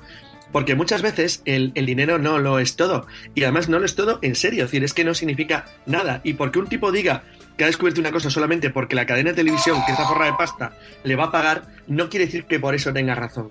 Yo creo que si logramos eso, ya habremos dado un paso importante a los estudiantes de arqueología, pues animarles a que sigan haciendo lo que tienen que hacer, ciencia arqueológica y punto, que divulguen en la medida que puedan todo lo que vayan encontrando, hay que intentar llegar al máximo número de gente posible, pero hacerlo siempre de una manera que tenga un apoyo y una base de carácter científico, si no lo convertimos todo, eh, como he dicho antes, en telebasura. En un circo, sin duda alguna. Eh, David, ¿en qué estáis trabajando hoy? ¿Se puede, ¿Se puede saber? ¿Nos puedes dar alguna pista? ¿Algo que podamos vender en este argot que estamos utilizando precisamente esta noche? Venga, y así, pues de camino, y eh, así de camino montamos un museo y salvamos a los niños de no sé qué pueblo, yo qué sé. Algo tendremos que hacer. Pues mira, eh, ahora mismo estamos embarcados en proyectos eh, pequeñitos de estas, de estas obras de, de gestión urbana y de gestión de, de, pues de pequeñas ampliaciones de puertos y pequeñas obras, infraestructuras portuarias que en el fondo es el, el 95% de nuestro trabajo y en el fondo es lo que nos permite llegar a fin de mes, ¿no? Son estos trabajos menos, menos ingratos, ya fuera de, de, pues las búsquedas más románticas tipo, tipo Ragasona, pues andamos en este tipo de, de líderes. Me gustaría, eh, antes de nada, eh, eh, aplaudir y suscribir una por una las palabras de, de Carlos. Vamos, estoy Completamente de acuerdo. La única, la única manera es la educación y la concienciación de, la sociedad que tenemos, para que aprenda que, ese tipo de valores, para que sepa valorarlos en su justa medida. Y, por supuesto, también divulgar, claro que sí. A ver, se puede divulgar ciencia de manera amena, no de manera científica que aburra pues, a los muertos, como, como decía el otro. Se puede eh, reflejar de una manera amena y de una manera divertida y al mismo tiempo ser riguroso y ser serio y no, pues eso, no, no soltar titulares y, echar a correr con, con, el fajo de billetes en el bolsillo. Yo lo único que puedo decir en ese sentido es que eh, si uno desconoce, eh, por lo menos, eh, sabe marcar el teléfono de gente muy bien abanderada, para en, en, pocos minutos, como hemos hecho esta noche, tener una idea más universal, más clara y más objetiva de qué es lo que se nos vende muchas veces en forma de titulares. Eh, Carlos, antes de despedir y agradecer tu tiempo, mira, yo quiero hacerte una pregunta a ti a título personal. Mira, hace unos días, en esos mundos del famoso Facebook, dijiste que se puede comer muy bien en Dallas. Dime, por favor, que no comiste con eh, Barry Clifford un filete de lo que sea. no, es que me quedé muy sorprendido, en serio. decir, me quedé... Hombre, yo esperaba comer carne, más o menos tal, pero no, no, no, fue una cosa curiosísima. Me gustó muchísimo, era una escala simplemente, pero jo, me encantó el sitio. Hombre, entonces es lo que contaba yo en una discusión en Facebook. yo, no he comido mal en ningún sitio del mundo. Además, aparte de que me gusta probarlo todo y luego decido si me gusta o no. Y he comido los bichos más extraños que te puedas imaginar. Pero unos me gustan y otros no, pero es que en España me pasa lo mismo, hay unos que me gustan y otros que no. Entonces, realmente no tengo en principio ningún, ninguna obsesión sobre lo que pruebo. Intento probarlo todo y luego, luego opino. Pero en este caso me, me gustó muchísimo porque es que todo, todo el entorno del lugar era todo magnífico. Es decir, la presentación, la comida, el servicio, como lo habían preparado, buenísimo. Realmente me quedé muy, muy sorprendido, pero tranquilo, no, no estaba cerca. Además, no creo que le guste un tipo de sitios como este. Esto es un aventurero, hombre. Eh, es que me hizo mucha gracia, ¿no? La forma en la que hiciste el comentario, ¿no? Dice, aunque no los podáis creer, he comido bien, punto suspensivo, y en Dallas, ¿no? O sea, ya nos quedamos todos descolocados diciendo, pues en Dallas no se podrá comer en ningún lado. Bueno, pues chicos, eh, David Fernández, de verdad, eh, de todo corazón, muchísimas gracias esta noche por haber participado con nosotros, por habernos ilustrado y, por supuesto, a esa República de Escobulandia, nuestros honores desde el galeón de la otra mirada. Muchas gracias. Porque soy la pera limonera, os lo puedo decir. Eh, ya podrían aprender mucho y en gran medida de lo que están haciendo estos hombres que, bueno, son unos impresentables, pero bueno, es que son la leche, en pocas palabras. De otra manera, decían como, eh, decían como, como el viejo titular, ¿no? De Lola Flores cuando fue a Nueva York, ¿no? Dice, no sabe cantar, no sabe bailar, pero por Dios no se lo pierdan. Bueno, pues eso mismo decimos desde este programa, hermanos de este puñado de buenos amigos. Eh, Carlos, si te tropieza tal Barry Clifford, le dices que encuentre algo también por aquí, por España, que hay mucho, hay mucho por rescatar, mucho... No, no, porque este es que rápidamente te mete una carga y te lo vuela. Es que desde este, ese estilo es otra cosa, o sea, pero que hombre, que vaya que luego Bueno, no, él tiene razón. En eso es verdad que no ha dicho que es arqueólogo, ha dicho que es un aventurero. Y que lo digas. punto, que lo digas. punto suspensivo. Eh, eh, ya, el nuevo Indiana Jones de este, de este tiempo. Chicos, de verdad, muchísimas gracias. Carlos Canales, de, gracias por tu esfuerzo desde los Estados Unidos, por estar con, eh, con nosotros. No, no, mira lo que hace la tecnología, lo que se inventa. Bueno, para algo bueno tenía, tenía también que ser tanto esfuerzo, ¿no? Y David Fernández, de verdad, nuestro, nuestra gratitud siempre infinita por haber dedicado estos minutos y este tiempo de radio. ambos un fuerte abrazo y hasta la próxima. Hasta pronto, adiós. Hasta luego, hasta la próxima.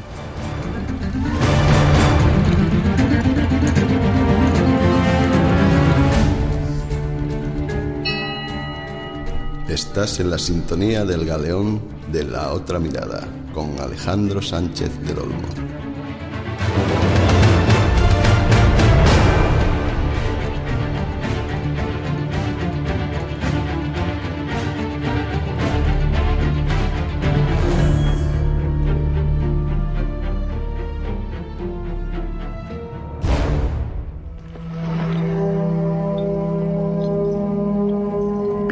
Está enfermo, devorado por una fiebre que se niega a abandonar su cuerpo.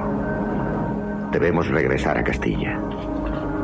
39 hombres se han ofrecido voluntarios para quedarse y construir un fuerte. Lo he llamado Navidad.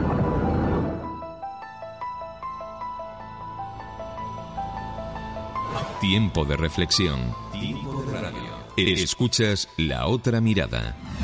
Con Alejandro Sánchez del Olmo.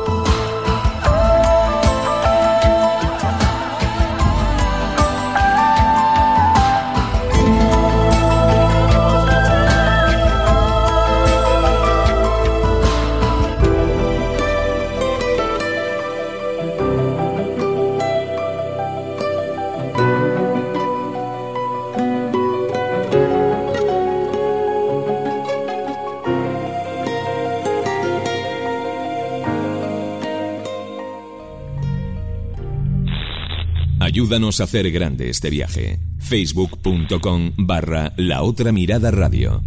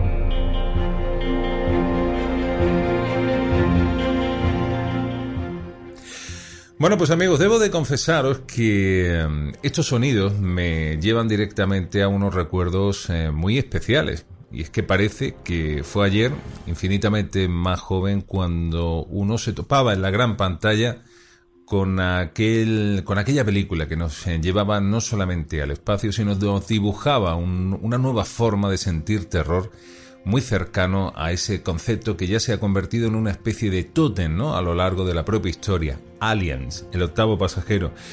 Como sabéis, ha muerto esta semana el creador de, de, bueno, de todo lo, de, lo que es el engendro, de lo que es el diseño en sí mismo de, del propio bichejo, ¿no? Que vino de- del espacio.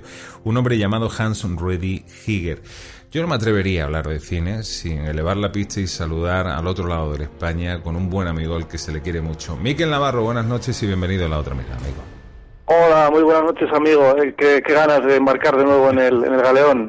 Qué grande eres. Parece que fue ayer, lo decíamos fuera de micrófono, año 1979, a bordo de aquella nave se nos proyectó directamente, Ridley Scott nos proyectaba directamente al agujero más profundo del universo para sentir un miedo muy especial.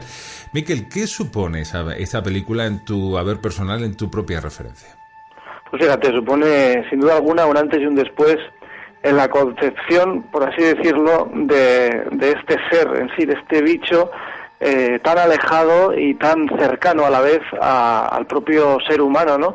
Porque si algo se diferencia eh, de otras, por así decirlo, criaturas, es que la criatura de, de Giger, eh, o de Giger, esta criatura que, que nos ha legado, ¿no? Su padre, al que siempre en un segundo plano, ¿verdad? Eh, eh, un hombre con un gran escultor, hay que decir, por encima de todo, un gran, bueno, eh, todo un mundo el que nos ha legado, que ahora hablaremos de, de ese, de ese mundo que, que nos deja el propio Giger, su, su propio mundo eh, surrealista y, y- y de ensoñación, digamos, de auténtica pesadilla, pero si algo diferenciaba era precisamente eso, ¿no? A la vez se nos alejaba, se, se aleja del ser humano, pero también se, se acerca, es algo ajeno, pero también propio de, de las, de las pesadillas de- de- del, propio, del propio hombre, ¿no? Eh, eh, en, esas, en esos sueños, eh, ese ser húmedo, eh, Alejandro, que, que creó para, para todos nosotros. Fíjate, eh, esa rivalidad contemporánea casi que luego nos proyectarían películas eh, muy recientes como, como la de Alien vs Predator, ¿verdad?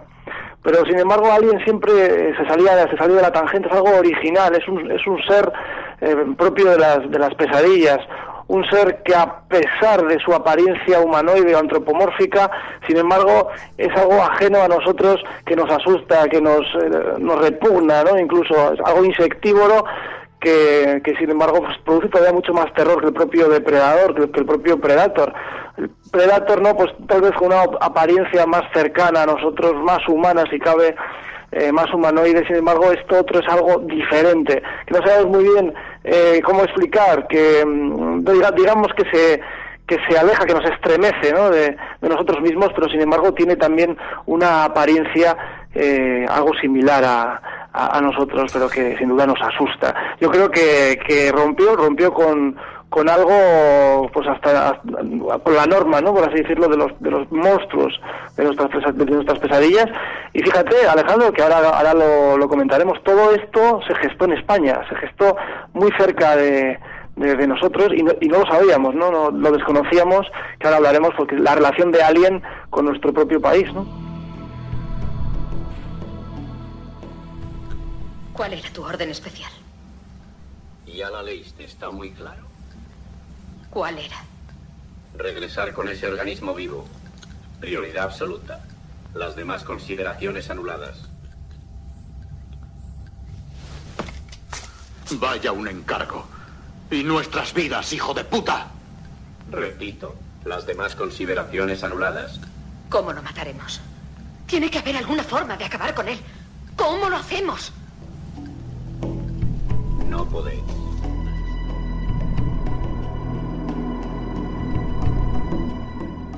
Bueno, pues ahí sí que nos deja eh, boca abiertos, ¿no? Miquel, hay una escena que, mm, eh, bueno, es eh, grandilocuente, ¿no? Por antonomasia, ¿no?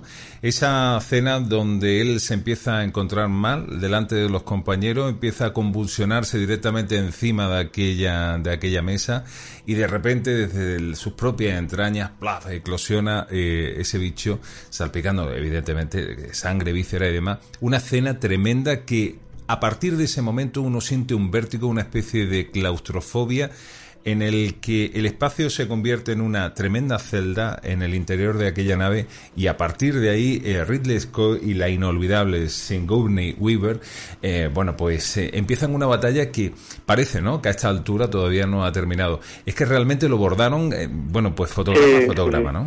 Sí, hombre, esa es la, la gran imagen ¿no? de la película, el gran momento en, el- en, de la- en las entrañas del propio John Hart, como, como un parásito emerge y bueno, se ha parodiado una y mil veces en diferentes, incluso también películas de todo tipo y incluso, pues bueno, más adelante también con otra especie de parásito en la película más eh, cercana a nosotros, la más eh, contemporánea que es Especies, también se contó con el propio Giger para hacer diferentes escenas de la, de la película, diferentes, eh, digamos, eh, bocetos ¿no? de, de estos seres del mundo de, de, de Giger. Y, y, bueno, la escena inolvidable de John Hart ¿no? y una Sigourney Weaver, auténtica heroína, eh, vamos, por antonomasia ya del cine, una actriz además estupenda y sobre todo muy muy sencilla, en el que, bueno, los que bien la conocen recuerdo al gran Rodrigo Cortés, en la película Luces Rojas, ¿no? que él dirigió, como comentaba la, vamos, la cercanía, la auténtica amabilidad de, de Sigourney Weaver, siempre que queriendo comer con, los, con todos los miembros del equipo de rodaje, siempre cercana a todos y siempre con una sonrisa, ¿no? Eh, vamos, esta película sin duda pues pasará, pasará la historia. Pero fíjate Alejandro, cómo se gestó Alien, dónde se gestó, pues fíjate, en la Costa Brava, ¿eh? qué co- cosas tiene en, En la nuestro Costa país. Brava. Madre sí, mía. sí, sí, sí, sí, sí, sí.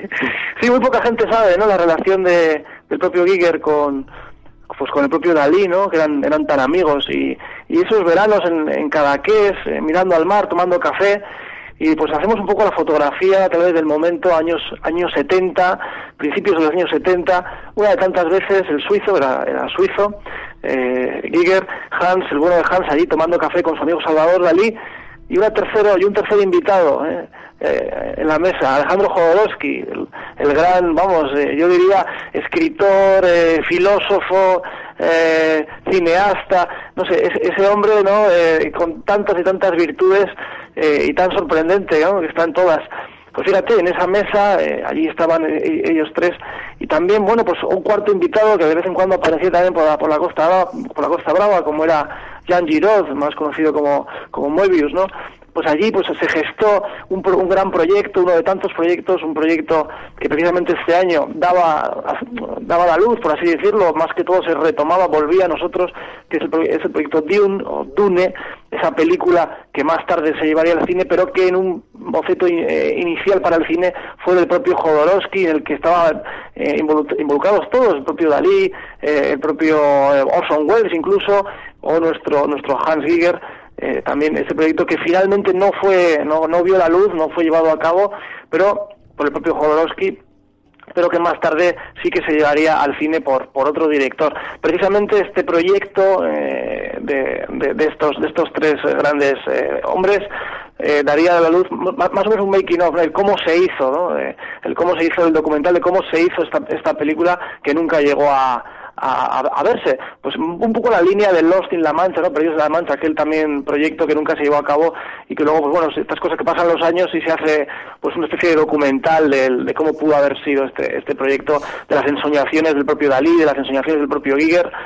Eh, un, bueno, pues todo un culto, ¿no? Una, una película como, como Dune, que luego finalmente sí que se pudo llevar a cabo, pero no en las manos de Alejandro Jodorowsky, que fue el, el ideólogo inicial. Eh, de esta novela trasladada al cine, ¿no? Como siempre tenía que ser Miquel Navarro, ¿no? Eh, el auténtico Wikipedia de la historia de la cinematografía, ¿no? ¿Sabe? no yo creo que no hay dato que no conozca a Miquel en, en, ese sentido, como esta noche nos está dejando ver una vez más. Miquel, lejos de ese sentir un poco eh, clásico, ¿no? De los años 70 con pantalones acampanados y demás, había una, había una genialidad simplemente alucinante, ¿no? Que se estuviese gestando en la Costa Brava como tú estás noche nos estás desvelando, bueno, pues de la mano de grande hombre, inclusive, eh, bueno, pues como tú estás diciendo, Alejandro Jodorowsky, que ya estaba dibujando esos mundos de Dune. Hoy todos nos estamos echando las manos en la cabeza de escuchar tus palabras, ¿no? Eh, de clásico nada, había una especie de modernidad simplemente alucinante. Estaban dibujando un futuro el que todavía hoy, bajo mi criterio, no se ha podido superar. Eh, te puedo decir que siempre que mi hermano, mi hermano Julio me, me comenta que otro gran cinefilo, Dice, hay una escena que también es la de Odisea 2001 en el espacio, eh, en esa rueda, y dice, eso no se ha llegado todavía a superar por muchos efectos especiales que nos quisieran dar, pero sobre todo por haber sido la primera vez, ¿no? Por habernos encandilado de esa forma. En ese sentido, ¿cuál es tu opinión, Miquel? Sí, sí, bueno, eh, gran Julio, ¿no? Eh, mandamos un, abrazo a tu hermano. además, es un pintor maravilloso, ¿eh? Yo creo que pues Sí, sí, sí, vamos, que aquí que ser también un gran innovador, un gran pintor, pero es que Julio hay que decir que es un gran pintor, que hay que decirlo ¿eh? públicamente, la verdad que, que me maravilla con sus obras que de vez en cuando suele colgar en su página y vamos, Increíble. Bueno, pues son, son lo, eh, precisamente estamos hablando de ese romanticismo, eh, porque claro, si lo digo yo va a parecer que es que estamos hablando de carne de mis carnes, pero es que es verdad que es que es un tío muy grande, ¿no? Ah, eh, ¿De qué manera? ¿Cuál es la mezcolanza? ¿Hay que tener un toque de genialidad artístico? Sí, innovación, transgresión, ¿no? Hay mucha transgresión. Fíjate, el propio Alejandro Jodorowsky en aquellas reuniones, fíjate, con el propio Dalí o, o, o ¿no? Allí en, en, en Cadaqués, decía que él, bueno, él quería expresar en Dune, en Dune, eh, eh, lo que lo que se siente decía él más o menos así no lo que uno ve tomando LSD pero sin tomar LSD no un poco quería trasladar estamos hablando del signo de una época no de la transgresión de una de una época emergente total moderna y, y diferente no transgresora sin lugar a dudas con las propias artes no y las ensoñaciones por así decirlo vívidas querían trasladarla al mundo del cine de alguna manera no sin vamos eh, para que el espectador viera eh, una serie de efectos hasta entonces que no se podían reproducir ¿no? En, el celuloide. Querían hacer algo diferente, algo nuevo, y ahí estaban embarcados pues Orson Welles, como decía el propio también José Ferrer, también gran, gran actor, y la música, como no, de Pink Floyd. Todo esto querían aunar. Lamentablemente, por aquello de las producciones y diferentes temas económicos, no se pudo llevar a cabo. Sí nos ha, nos ha llegado ¿no? recientemente esta especie de, cómo se hizo o documental en torno a este proyecto, eh, sin duda singular y genial, ¿no? Pero bueno, el productor Dino de Laurentis, de aquellas reuniones en Cadaqués, especialmente en nuestras costas españolas, pues eh, el propio Dino de, de, Laurentis, el gran productor, encargó la realización finalmente de Dune, eh, en 1984 a todo un gran David Lynch, ¿no? Que es lo que nos ha, nos ha llegado, este, esta película ya de, culto de la ciencia ficción, ¿no? Con, con Kyle MacLachlan, ¿no? Como, como el protagonista. Mm, pero mm, bueno, de estas reuniones, que gracias a estas reuniones, gracias a estas recomendaciones, a estas eh, innovaciones en las artes, se recomendó, bueno, por, aquello de unos y otros, el propio Dalí también recomendó a, a Giger, ¿no? Eh, conoció también Dino, a Dino de Laurenti, se introdujo en el mundo del cine y de allí, pues, eh, un tal, bueno, pues eh, saldría, ¿no? Un tal Ridley Scott eh, llegaría a ver los bocetos de, de Giger y lo, vamos, lo ficharía automáticamente para la gran película que a todos ya conocemos como es Alien, ¿no? El octavo pasajero en el 79 y en el 80 ya definitivamente le valdría bueno, el Oscar, ¿no? A, propio Giger por aquel por aquellos eh, bueno, aquel engendro tan tan tan precioso como él diría, él fue precursor de lo que él, como llamaba él, ¿no? La eh, algo así como la biomecánica, ¿no? Eh, bueno, es algo, es algo curioso y digno de que hoy pues, admiremos, porque muy poca gente sabe, pero el propio Giger, años finales de los 90, sobre el 98-99, pues tenía su propio museo que hoy en día yo creo que ya este verano se va a poder visitar y va a ser todo un éxito, ¿no? Porque es un lugar bastante, bastante curioso, es un castillo, Alejandro, en medio de, de una ciudad que la conocemos por el queso, ¿no? Gruyère, ¿eh, Alejandro? Ese queso... bueno, bueno. ese, queso agujereado, pues allí eh, Giger tenía su residencia y hay un castillo precioso castillo de más de 400 años, el castillo de San Germain, en donde él expone sus, bueno, pues sus bocetos, sus, su galería, su museo, su museo también, para unos un museo del horror, para otros un museo de, vamos, de la más absoluta genialidad de sus, de sus esculturas. Él empezó también con esculturas Em, eh, bueno, escayola y demás, pero de ahí, pues bueno, pues eh, una genialidad sin fin eh, en un mundo pues totalmente onírico, de pesadillas, pero, pero de genialidad, ¿no? Entonces, bueno, este, este museo se puede visitar, Alejandro. ¿Y cuántas veces su propia creación ha sido fruto, ¿no? De toda la evolución de alienígenas que se nos ha dibujado por activa y por pasiva.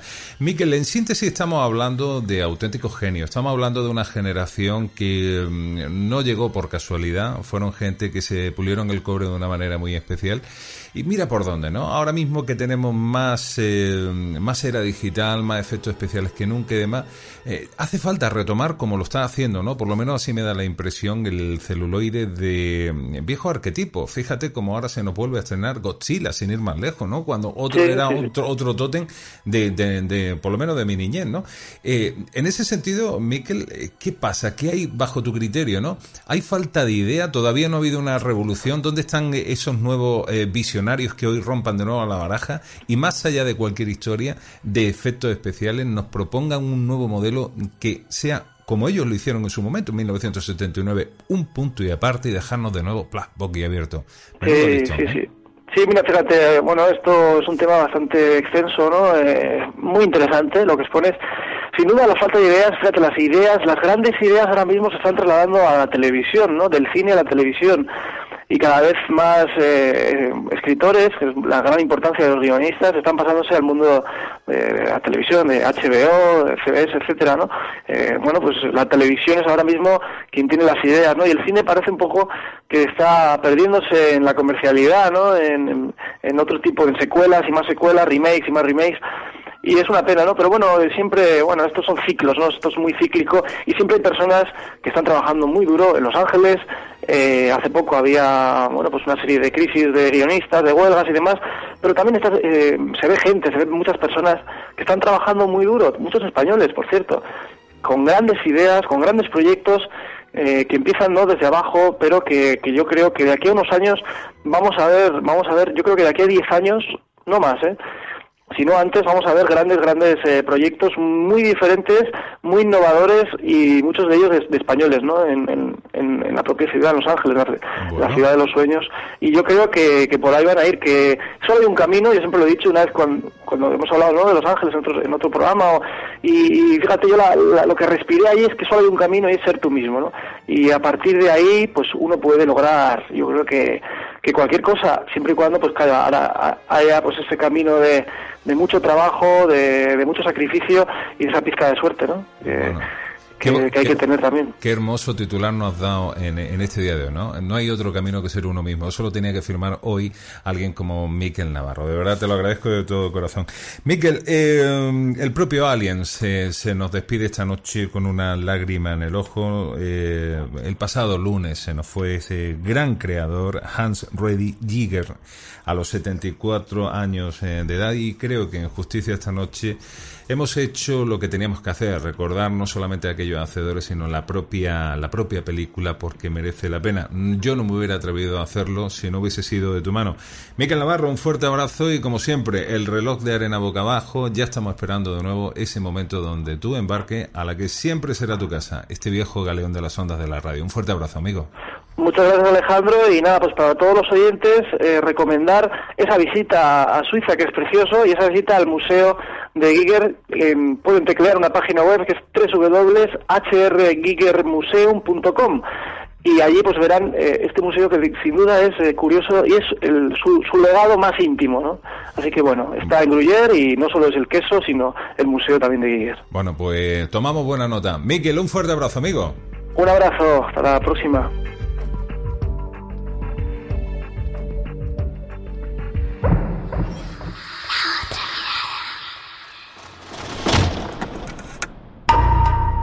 Una carretera, una carretera. Una historia, una historia. Y tú, ahí en la noche. La otra mirada.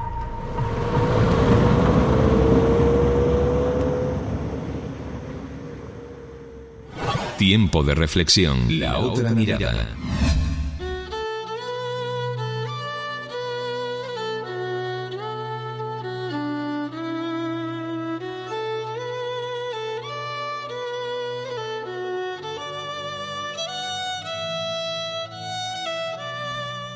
El primer europeo con sífilis. Si hay una enfermedad con mala prensa, es la sífilis, que podría ser considerada algo así como el SIDA del Renacimiento. Pero que nadie se piense que es una enfermedad del pasado. En el año 2010, los casos de sífilis en nuestro país aumentaron un 16%, en relación con los del año anterior, los de 2009. Durante mucho tiempo se echó la culpa de la sífilis a uno de los compañeros de Colón. Se acusaba a Martín Alonso Pinzón de haber introducido esta enfermedad en Europa. Ahora, veremos que todo eran calumnias infundadas. Martín Alonso Pinzón nació en Palos de la Frontera allá por el siglo XV. Pertenecía a una familia con buena situación social, de origen aragonés. Cuando tenía 52 años, tuvo la suerte de formar parte de la expedición al Nuevo Mundo. Martín fue el capitán de la Pinta. Al mando de la niña se encontraba su hermano Vicente. Además de estos dos hermanos, había un tercero, que no es por todos conocido y que se llamaba Francisco, y era el maestre de la Pinta. Martín Alonso Pinzón fue el primero en volver de América, arribó en Bayona antes que Colón lo hiciera en Lisboa. Nuestro protagonista ya llegó malito, de Allende de los Mares.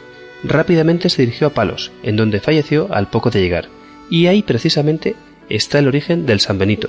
Martín Alonso Pinzón trajo de América la sífilis, y de eso murió.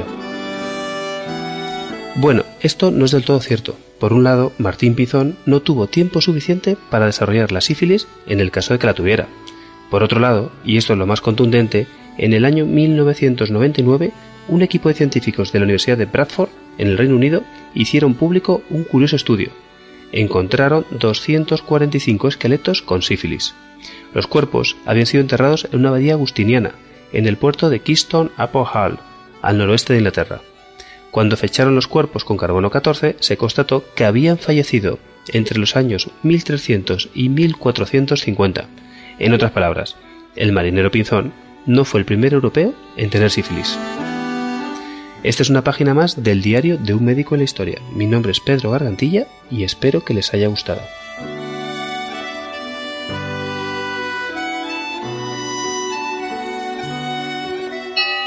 Esta es la noche del misterio. Es la hora de la radio. Escuchas la otra mirada.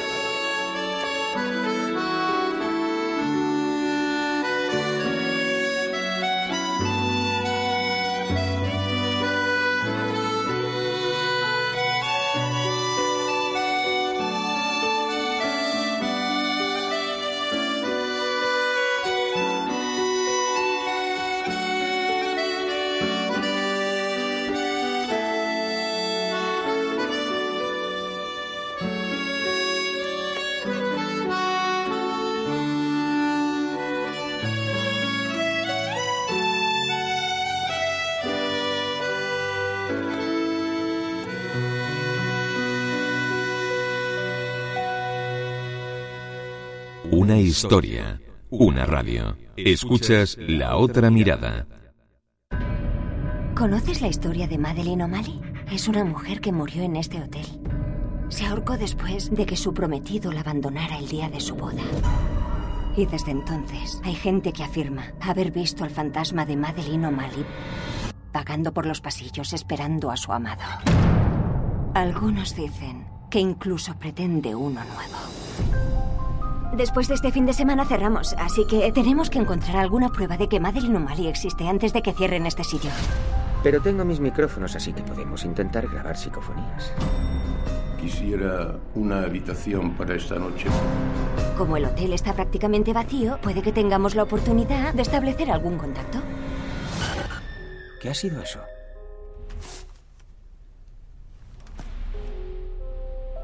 ¿Has notado eso? Espera.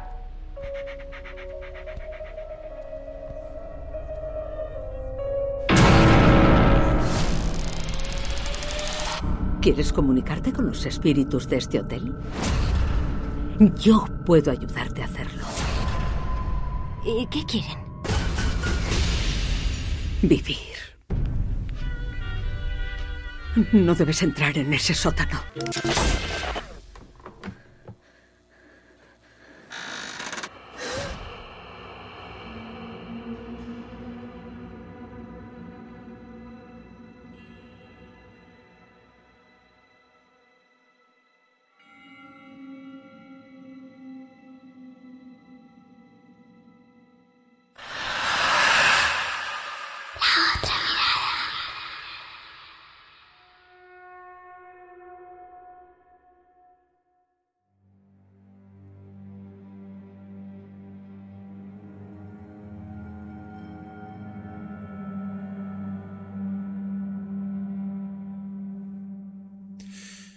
Es cierto que en el interior de este estudio de radio, estos sonidos erizan la piel. También es cierto que al paso de este galeón bajo el eclipse de la luna llena nos adentramos en este momento de la noche en ese dossier, en esas aguas del propio misterio. El trailer de la película Los huéspedes. De nuevo la gran pantalla intentaba dibujar lo que tantas veces hemos contado, como un viejo caserón, en sus rincones, en sus habitaciones, es capaz de albergar y de anidar la esencia de los hechos que habían ocurrido años atrás y que de forma incomprensible y espontánea se proyectan frente a ciertas personas. Aquellos investigadores hacían su trabajo, intentaban conectar con ese pálpito interno del lugar para en sus grabadoras capturar la esencia. Y uno se preguntaba, ¿dónde comienzan las historias? ¿En ese lado de la pantalla o precisamente en el patio de butacas? Esa era la pregunta que yo me hacía. Hace unos años, en clave de investigación, tuve el placer de conocer a alguien muy especial. Su nombre es Manolo y ahí lo dejamos. Él quiso, con todo el nerviosismo del mundo, contarme a regañadientes lo que le había ocurrido hacía poco tiempo atrás, algo que pertenece al terreno del misterio, y su primera preocupación era el miedo que yo pensase de que él simplemente había perdido la cabeza. La grabadora encendida encima de la mesa, la historia de un viejo caserón y lo que le ocurrió. Un día, normal y corriente, a la hora de entrar en una de sus habitaciones. Ojalá pudiera yo tener todos los adjetivos y verbos del mundo para dibujaros la expresión de sus ojos, de esa rabia contenida, de ese miedo todavía dibujado de alguna manera en su semblante y de cómo él apretaba directamente las manos, reflejando el miedo y la impotencia cuando estábamos haciendo aquella grabación. Se trata simplemente de materializar a este otro lado precisamente lo que veía en la pantalla. Era la forma en la que una casa, un día cualquiera, a una persona, le cuenta uno de sus secretos, un secreto del pasado. Así fue ese momento.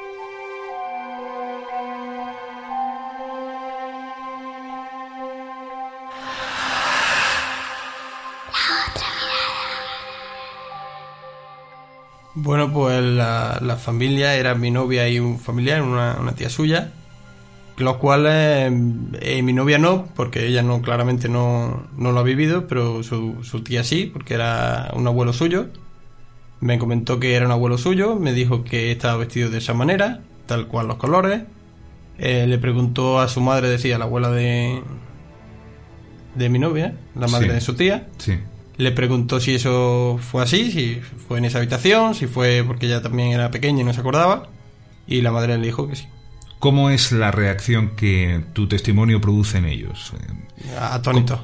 ¿Cómo, te miran en aquel momento? Asustado, igual que estaba yo. ¿Piensas tú que hay alguna relación, algún mensaje, un porqué del, del que se te aparezca este, esta, esta instantánea? ¿Hay una especie de, no sé, de mensaje, un título que se le pueda poner? Pues la verdad es que no sé decirte. Ellos han tenido ocasión en esa misma casa de poder experimentar eh, sensaciones paranormales de alguna naturaleza o aquello simplemente ocurrió como algo que, bueno, como un meteorito que trasciende en el, en el, en el firmamento, cruza delante de nuestros ojos y ¡plac! ahí se queda. No, yo sé que, por lo que me contaron esa misma noche, yo sé que algo ha habido, pero no, no le dan mucha importancia, no no es tan habitual como puede pasar en otros sitios, es algo muy espontáneo. Manolo, eh, te hacía yo antes la pregunta antes de entrar al estudio. Eh, ¿Esto ha marcado un antes y un después en tu vida? Sí, claro. Yo tenía una forma de pensar y desde aquella noche pienso de otra manera. ¿Tú eras de aquellos que decían, va, esos son terrenos de chorradas, historias de estas? Claro. Yo que no me creía nada. Eh, yo, todo lo que me contaba, vale, muy bien, pues, o qué miedo, y vale, ya está. Pero desde aquella noche, pues casi que me lo creo. Pero ha habido un cambio también en tu vida porque va, va acrecentándose y, Y no es fácil, ¿eh? No es fácil porque supongo que esta noche, aquí ahora mismo, habrá mucha gente con opiniones enfrentadas, aquellos que puedan creer y entender todo aquello que tú has venido a contarnos y otros por el contrario que piensen que, que, bueno, que ha podido ser una alucinación, etcétera. Pero cuidado porque esto no termina aquí. Manolo, eh, ¿hay casos de esos que se llaman de sensibilidad eh, por parte de tu familia o, tú rompes el molde, por decirlo de alguna manera? Que yo sepa, a mi familia no le pasa lo que me pasa a mí. Eh, no hay ningún caso a día de hoy. Pero sin embargo, te están ocurriendo más cosas en la vida porque me vas contando, me vas contando eh, una cosa que, también me ha llamado mucho la atención.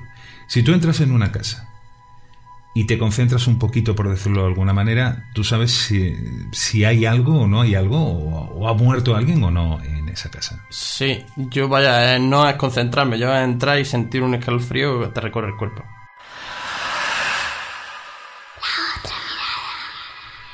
Y eso tú no, no lo pides, simplemente ocurre. Hombre, no lo pido porque normalmente es de una forma de entrar. Yo lo que hago es entrar de otra forma. Siempre procuro evitar el entrar de esa forma. Y cuando tú entras, si ese frío recorre tu cuerpo, te das cuenta de que...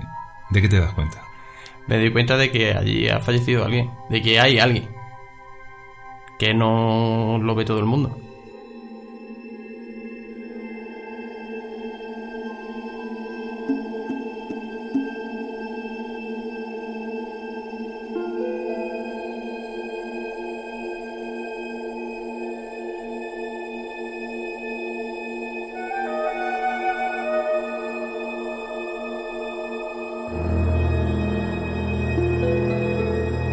¿Qué dicen tus padres al respecto cuando tú comentas estas cosas, Manolo? Ni sí, ni no, ni lo creo, ni no lo creo, ni... son mis padres y me entienden. No... Entiendo que porque se quieran comunicar o conmigo o que se quieran comunicar con alguien. Que no sea yo, sino que lo conozca yo. Imagino que debe ser algo de eso. ¿Y te aterra que pueda seguir en increchento produciéndose esas sensibilidades en ti? Hombre, no me llega a aterrar porque no normalmente no son familiares directos míos. Mm, familiares directos míos son muy ocasionalmente. Eh, ahí es cuando me acojono. No me aterra, me acojono de verdad. Eh, Manolo, eh, va a parecer que esto está muy orquestado. Pero si esto me ha llamado la atención, no más o no menos me ha llamado la atención otras facetas que te ocurren a ti mientras duermes. Eh, los sueños adivinatorios van ocurriendo en tu vida, se van ocurriendo con una especie de flashes que van ocurriendo que tú los sitúas también en el lugar donde vives y que a medida que lo has ido contando se han ido cumpliendo fehacientemente. Y me gustaría que me contases algunos de estos ejemplos. Bueno, eh, algunos son de tipo meteorológico, otros son de tipo accidente, otros son de catástrofe. ¿Cómo empezaron? Ha habido, mucho. ¿Cómo empezaron? ¿Cuál fue el primero que tú puedas decir, mira, me ocurrió esto? El primero que mejor me acuerdo fue el accidente del avión en Madrid, en Baraja. El accidente del avión. ¿Qué vistes? Yo, bueno, normalmente esto siempre ocurre en sueños. Y yo lo yo vi un avión estrellarse, envuelto en llamas, y yo acudía a salvar a la gente. Eso fue un mes antes de que ocurriera el accidente. Y cuando ocurre, tú te das cuenta que aquel sueño que tú habías tenido apuntaba directamente a esto. Sí, porque las imágenes que yo veo por televisión a través del telediario, pues se parecen bastante a lo que yo he soñado. No son calcadas, porque cambian tonos de color, cambian, digamos, puntos de vista, pero son muy, muy, muy, muy parecidas. Tanto es así que puedes llegar a apreciar mm, detalles que tú podrías llegar a contrastar con personas que estudiasen el terreno. Decir, mira, eh, vi una maleta con tal, eh, con tal nombre o vi una pieza que tenía, no sé, mm, algún detalle que pueda ser más, eh, más objetivo que lo que, bueno que el detalle un poco en general de, un sueño, ¿no? Que siempre se parece que va teñido con una especie de filtro, ¿no? Sí, lo que me sorprendió, vaya, lo que me quedé muy parado fue la, la, digamos, las imágenes de los fallecidos. Las caras, las fotografías que la familia habían llevado para, para buscarlos. Eran los mismos que yo había visto.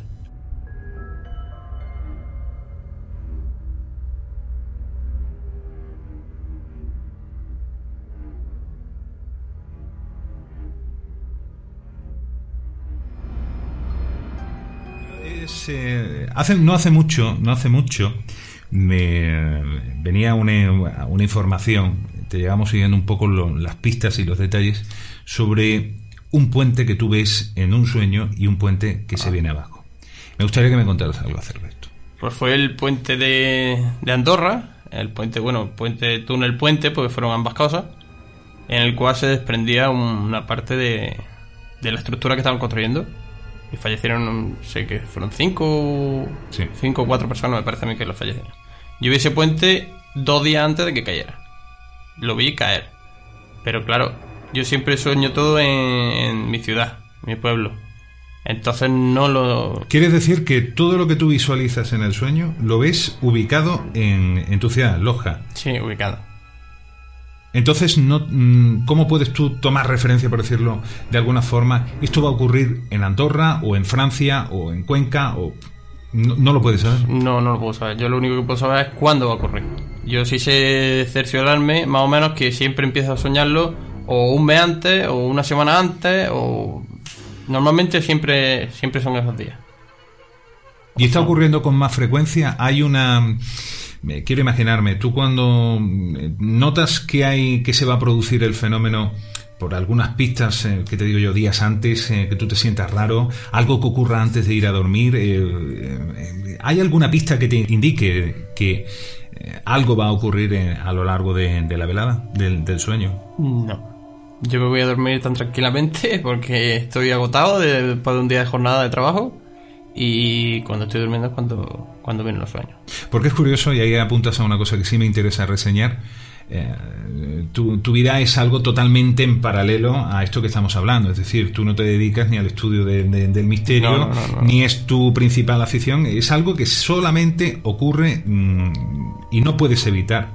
Hasta tal punto que me hacía referencia que eh, estos días pasados eh, soñabas con un, con un tren eh, el mismo que también ha sido portada eh, por, por ese accidente, que también has llegado a verlo en tu sueño. Sí, he llegado a verlo, he llegado a ver cómo llegaba el tren, se volcaban los vagones, cómo morían las personas, he visto a las personas y...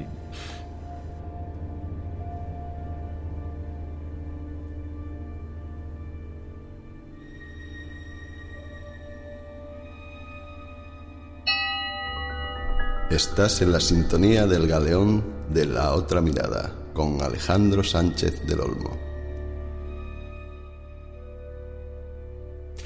Estos son los ecos de lo imposible a esta hora de la madrugada en un tiempo de radio, la forma en la que una imagen se presentaba directamente ante la mirada de nuestro amigo Manolo y la forma y la rabia contenida que él describía cuando me decía que al ver la tragedia directamente en las escenas de los telediarios sentía un vacío profundo porque él ya había visto esa misma secuencia de otra manera en un encuentro con algo que no podemos explicar a través de sus propios sueños.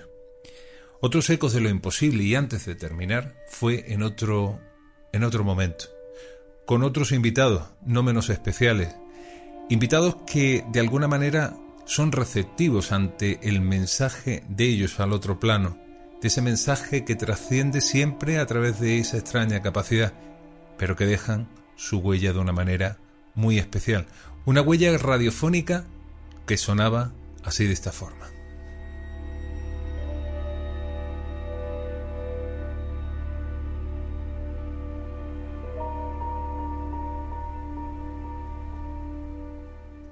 Antonio, y llegado ese encuentro empieza a romperse la baraja, por decirse. Sí, empieza un poco a, a suceder cosas. Por ejemplo, aquí en este lugar, eh, yo recuerdo una experiencia de una. Yo soy nacido en Extremadura.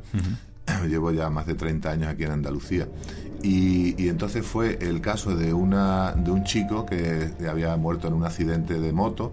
Y entonces vino desde Extremadura, porque era, era una compañera mía que estaba por aquí también, de Extrem- extremeña, y, me habló de, este tema que le había pasado de su sobrino que se había matado, estaban muy, muy afectadas la madre, hermana de ella. Total que yo le hablé, digo, mira, yo conozco una amiga, Celeste, que podría un poco mm, ayudarle a tu madre en, ese trago ¿no? amargo de- del duelo, lo que es el dolor ese Total que hablamos y vino la mujer, vino, hizo pues 500 kilómetros desde Cáceres para acá y entonces se produjo, se produjo una experiencia para mí que me impactó, que era yo que había visto ya la película de Ghost, entonces esa mujer en un momento determinado cuando abrazó a su hijo a través de Celeste, el hijo muerto, eh, se produjo una, una irradiación de amor, de no sé qué, que todos los presentes acabamos emocionados y con lágrimas en los ojos. A mí aquello, eso lo vi yo que era realidad. Ahí no había ningún, ningún tipo de, de, truco ni de trampa. Eso fue una de ellas. Bueno, y el tema que, que venía acompañando el, médico, que eso fue muy interesante. El, hermano. El hermano era médico. ¿Y qué, Estaba terminando los estudios. Entonces, como la madre quiso venir, él se prestó a venir con la madre para ver dónde se metía lo cual me parece muy bien. Venía con la tía, venía a través de Antonio, que ya es un profesor, o sea, ya. Pero el chico vino con la novia y me dijo: mm, Es que yo quería venir con mi madre ver dónde se mete mi madre y lo que le dicen. Entonces la tía me dijo: No le me dice nada, no le dice nada mi sobrino a su hermano. Y entonces él se había matado con una moto, como hemos hablado antes. Y entonces él le dijo, dile a mamá que va a correr el próximo... Mm, sí, un campeonato. Un campeonato y que tienes la moto escondida en casa de tu novia. Y no has querido decírselo, díselo, porque tienes que atreverte y yo estaré contigo y no volverá a pasar. Entonces la madre se puso a llorar y le dijo, ¿serás capaz de haber hecho eso? Y le dijo, sí, mamá, es cierto, tengo la moto en casa de mi novia y voy a correrlo, porque esta noche he soñado con él. Me ha dicho, córrelo, yo no puedo hacerlo, hazlo tú.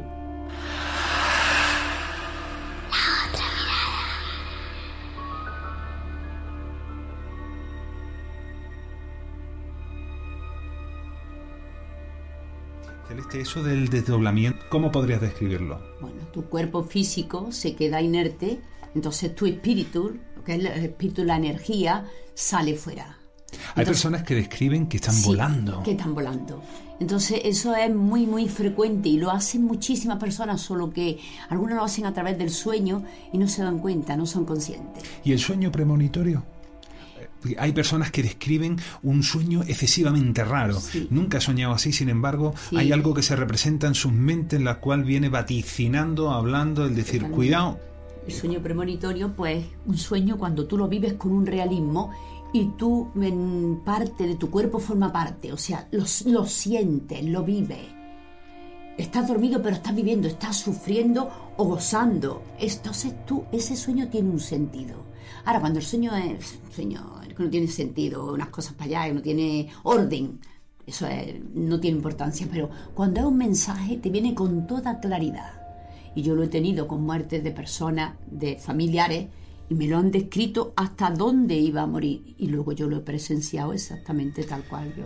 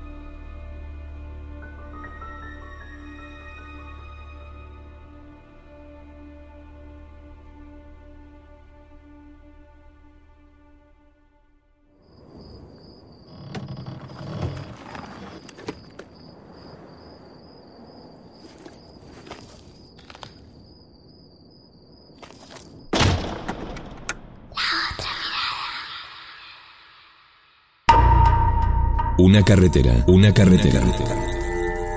Una historia, una historia. Y tú, ahí en la noche. La otra mirada.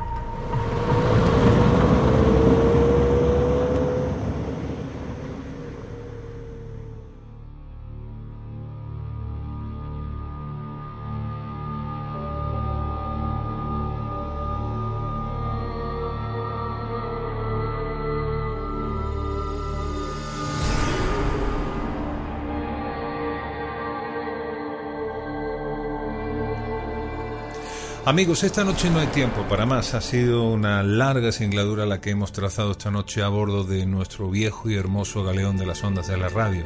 Con el corazón quiero agradecer a cada uno de los invitados que han participado esta noche en este programa por aportar tanta luz y verdad a este tiempo de radio. Y sobre todo a vosotros, por estar ahí y por enviarnos vuestro cariño, que lo lleváis haciendo durante estos siete años de radio y por lo que todo esfuerzo merece la pena. Nosotros nos volveremos a encontrar la semana que viene, el próximo viernes, a bordo de este galeón. Mi nombre es Alejandro Sánchez. Un abrazo.